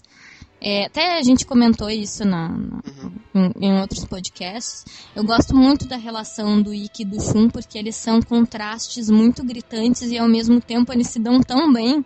É. E, né, ao longo da história, enfim, a gente vê que eles acabam se complementando mesmo, né? E se protegendo, enfim. Eu, eu gosto muito do Shun que eu vejo nessa história, porque ele é, muito, ele é uma pessoa muito reflexiva. É. Ele já era, né, na- Uhum. nas, outras, nas outras coisas de Sensei que a gente já tinha visto. Mas dá pra ver, assim, a preocupação dele com todas as coisas que acontecem à volta dele, né? Ele é muito... Ele é muito reflexivo mesmo, assim. Ele tá sempre é, confabulando, sempre pensando em, em, em várias coisas. O que me dói só é que ele não olha pra pessoa justamente que tá do lado dele, que é a June. Tadinha, Eu, né, eu tenho um pouco de peninha dela, mas eu até entendo, porque se eu fosse o Shun e fosse um cavaleiro e tivesse metido nas merdas que ele normalmente Uhum. entra, eu também teria medo de ter um relacionamento com uma pessoa que eu gosto. Uhum. Então, né, acho que é um, um medo razoável, assim. Não, não tem nada que eu não tenha gostado. Pelo contrário, eu gostei de tudo, assim. O Mazei trouxe uma coisa muito engraçada que era tudo que nós discutíamos ontem. E ele vem a responder muito bem, muito bem tudo que foi discutido. E uma dessas coisas é, e que eu gosto, é a postura da, da Saori. Que Uhum, já não é uma postura de Saori Kido, mas uma postura de Atena. uhum, Mesmo quando, quando ela fala com o, com o Shiryu, né? uhum. E com. Acho que é o Yoga, se eu É. bem me lembro. Ela tem uma postura da deusa. Ela ali é a deusa. Portanto, se ela dá ordem, se ela fala o que, o que tem que ser feito, não importa o que eles acham, se aquilo se aquilo tá errado, se aquilo é Uhum. arriscado. Eles têm que acatar, que depois vem, ah, acho que é justamente o Shiryu que fala, que fala sobre aquela não é não não é a Saori Kid, ela é a Atena Uhum. não é? E é justamente isso que nós conversávamos ontem, que era esta falta de, de, de ter bem demarcado quando é que a, a Saori Kido passa a ser Uhum. Atena. E eu gosto muito disso na, na fanfiction. Nós temos ali uma Atena Uhum. e temos uma visão um pouco do- dos cavaleiros, que é o que a Nicole estava a falar, que é, ok, nós temos que defendê-la, e mas eles agem, alguns deles agem como se ainda fosse aquela menina que precisa Uhum. constantemente de, de, de proteção, e esquecem que não. É ali uma, uma deusa guerreira com muito mais força que eles. Uhum. E você explora muito bem este, este lado. Claro, também adorei o canon, não é? Você fez a alegria da moçada, trazendo ele Uhum. de volta. A única coisa que eu tenho pra falar realmente foi quando. Não é, não é uma crítica e dizendo que eu não gostei. É que eu fiquei confusa. Tipo, foi mesmo naquela parte do canon a conversar com alguém que nós já falamos. Tipo, Uhum. é uma cena que realmente a pessoa é capaz de ficar assim, um bocado baralhada aí. Ops, Uhum. pera. O que é que tá acontecendo? E Uhum. depois ter que realmente parar e pensar e, e reler aquilo. Uhum. Porque de resto, tipo, você estruturou tão bem os, os personagens e elaborou tão bem a, a- forma, o relacionamento deles e, e a personalidade deles que não há como não gostar. Eu acho que eu não posso dizer que gostei mais, gostei mais, gostei do canon, Uhum. mas não tenho que não gostar. Realmente não há o que não gostar. Tô anotando aqui pra dar aumento de salário pra todo mundo. No meu caso. Olha lá, tô anotando. hein, Vai, dá graxa, dá graxa aí pro patrão. Que graça, eu vou começar então pelo que eu não gostei. Justo. Até, Ai, porque, eu- até papai. porque eu já falei, assim, eu acho, por exemplo, que aqueles tenentes marinas tinham que estar nomeado qual é a Boa. constelação que eles representam. Acho que até vale a pena, vale a pena reescrever um pouco aquele pedaço para só introduzir aquilo. Não precisa nem entrar muito em detalhe, pô, é só para dizer qual é, que aí quem, quem quiser que corra atrás. Isso eu vou dizer com um pedaço que eu não gostei, que ficou faltando, mas por enquanto só isso. O que eu gostei é que tem vários personagens na história e nenhum deles acredita que é coadjuvante. Pelo Uhum. menos a maioria deles não acredita que é coadjuvante. Isso eu acho legal. Uhum. Acho que é por isso, por exemplo, que tem séries boas aí afora ou que consegue se vender mostrando personagem mostrando personagem coadjuvante. Uhum. O exemplo que eu posso citar aqui de cabeça agora é Breaking Bad. Tem vários Uhum. personagens coadjuvantes que não dependem do protagonista, que não depende, do Uhum. Walter, que não depende do, do Walter White. Exato. E por isso que eles são bons. Isso eu acho muito legal na história. E você, Xará? Hum. O, que, o que que você faz aí um exercício Hum. de autoavaliação? O que, que você mais gosta na sua história Aham. e o que, que você menos gosta na sua história? O que eu menos gosto na história é. Acho que vai mais a questão do texto, né? Porque eu acho que tem ideia, algumas ideias boas que passam desapercebido porque o texto quis ser muito. muito misterioso, vamos dizer assim. Eu acho que valia a pena o escritor fazer um exercício de descomplicar algumas partes para ficar mais evidente a ideia, já que a ideia é, talvez seja boa, né? Então o, o texto em alguns momentos eu acho que ele se complica um pouco. A parte do canon também é a parte do diálogo entre ele com ele mesmo, que eu acho que poderia melhorar, mas fora isso, da primeira parte eu acho que eu acho que o resto tá meio que salvo, assim. E o que eu mais gosto da fanfic é, é, é, é justamente não ter uma figura central como o Seiya, que é tão centralizadora das atenções de tudo que acontece, que você consegue prestar atenção nos outros e desenvolver um pouco melhor eles, né? Você ter algumas falas um pouco diferentes, você dá a voz pro Shiryu, por exemplo, dizer certas coisas que às vezes por conta do Seiya não diria, por exemplo. Quando hum. você vai publicar a segunda parte? Hum, eu vou publicar depois que publicar esse podcast, na próxima semana eu já publico o primeiro capítulo da parte 2. Os links vão ficar disponíveis na ficar comuna do podcast, queridos Isso. ouvintes, então vocês vão poder encontrar aquilo lá uhum. facilzinho. E sigam lá no Nia Fanfiction, que lá também, quando sai o capítulo novo, fica, vocês ficam sabendo.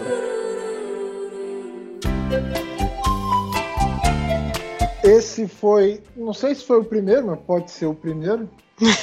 Justo. Podcast uhum. sobre fanfic aqui do nosso podcast Sensei. Talvez, talvez tenham mais, talvez tenham menos, talvez uhum. não tenha nunca mais. Pô, louco. Vocês sabem que a gente faz isso aqui porque a gente quer, porque dá na telha, a gente não segue, a gente não segue nenhuma agenda. Uhum. Então, se tiver, vai ter. Se não tiver, vocês acabaram de assistir, vocês acabaram de ouvir, na verdade, o único podcast sobre fanfic Ai, aqui do nosso podcast Sensei. Tomara que vocês tenham gostado. Uhum. Também pode acontecer ou não de eu nunca mais continuar como âncora Dito isso, Queridos ouvintes, a gente se vê no próximo podcast Sensei. Aquele abraço, um beijo para vocês todos. E leiam a fanfic. Leia a fanfic, exato. Tchau.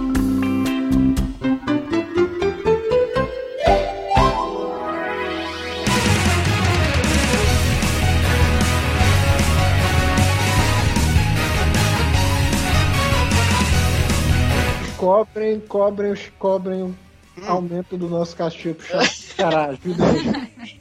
Agora que Aquele tem, abraço. tem salário de host agora, né, Brunão? Sim, bem. É. Ah, pois é. A Nicole também. A luz que faz a vida brilhar, eu posso renascer. Mesmo quando eu estou ferido, eu tenho um caminho a seguir. O meu destino é sempre vencer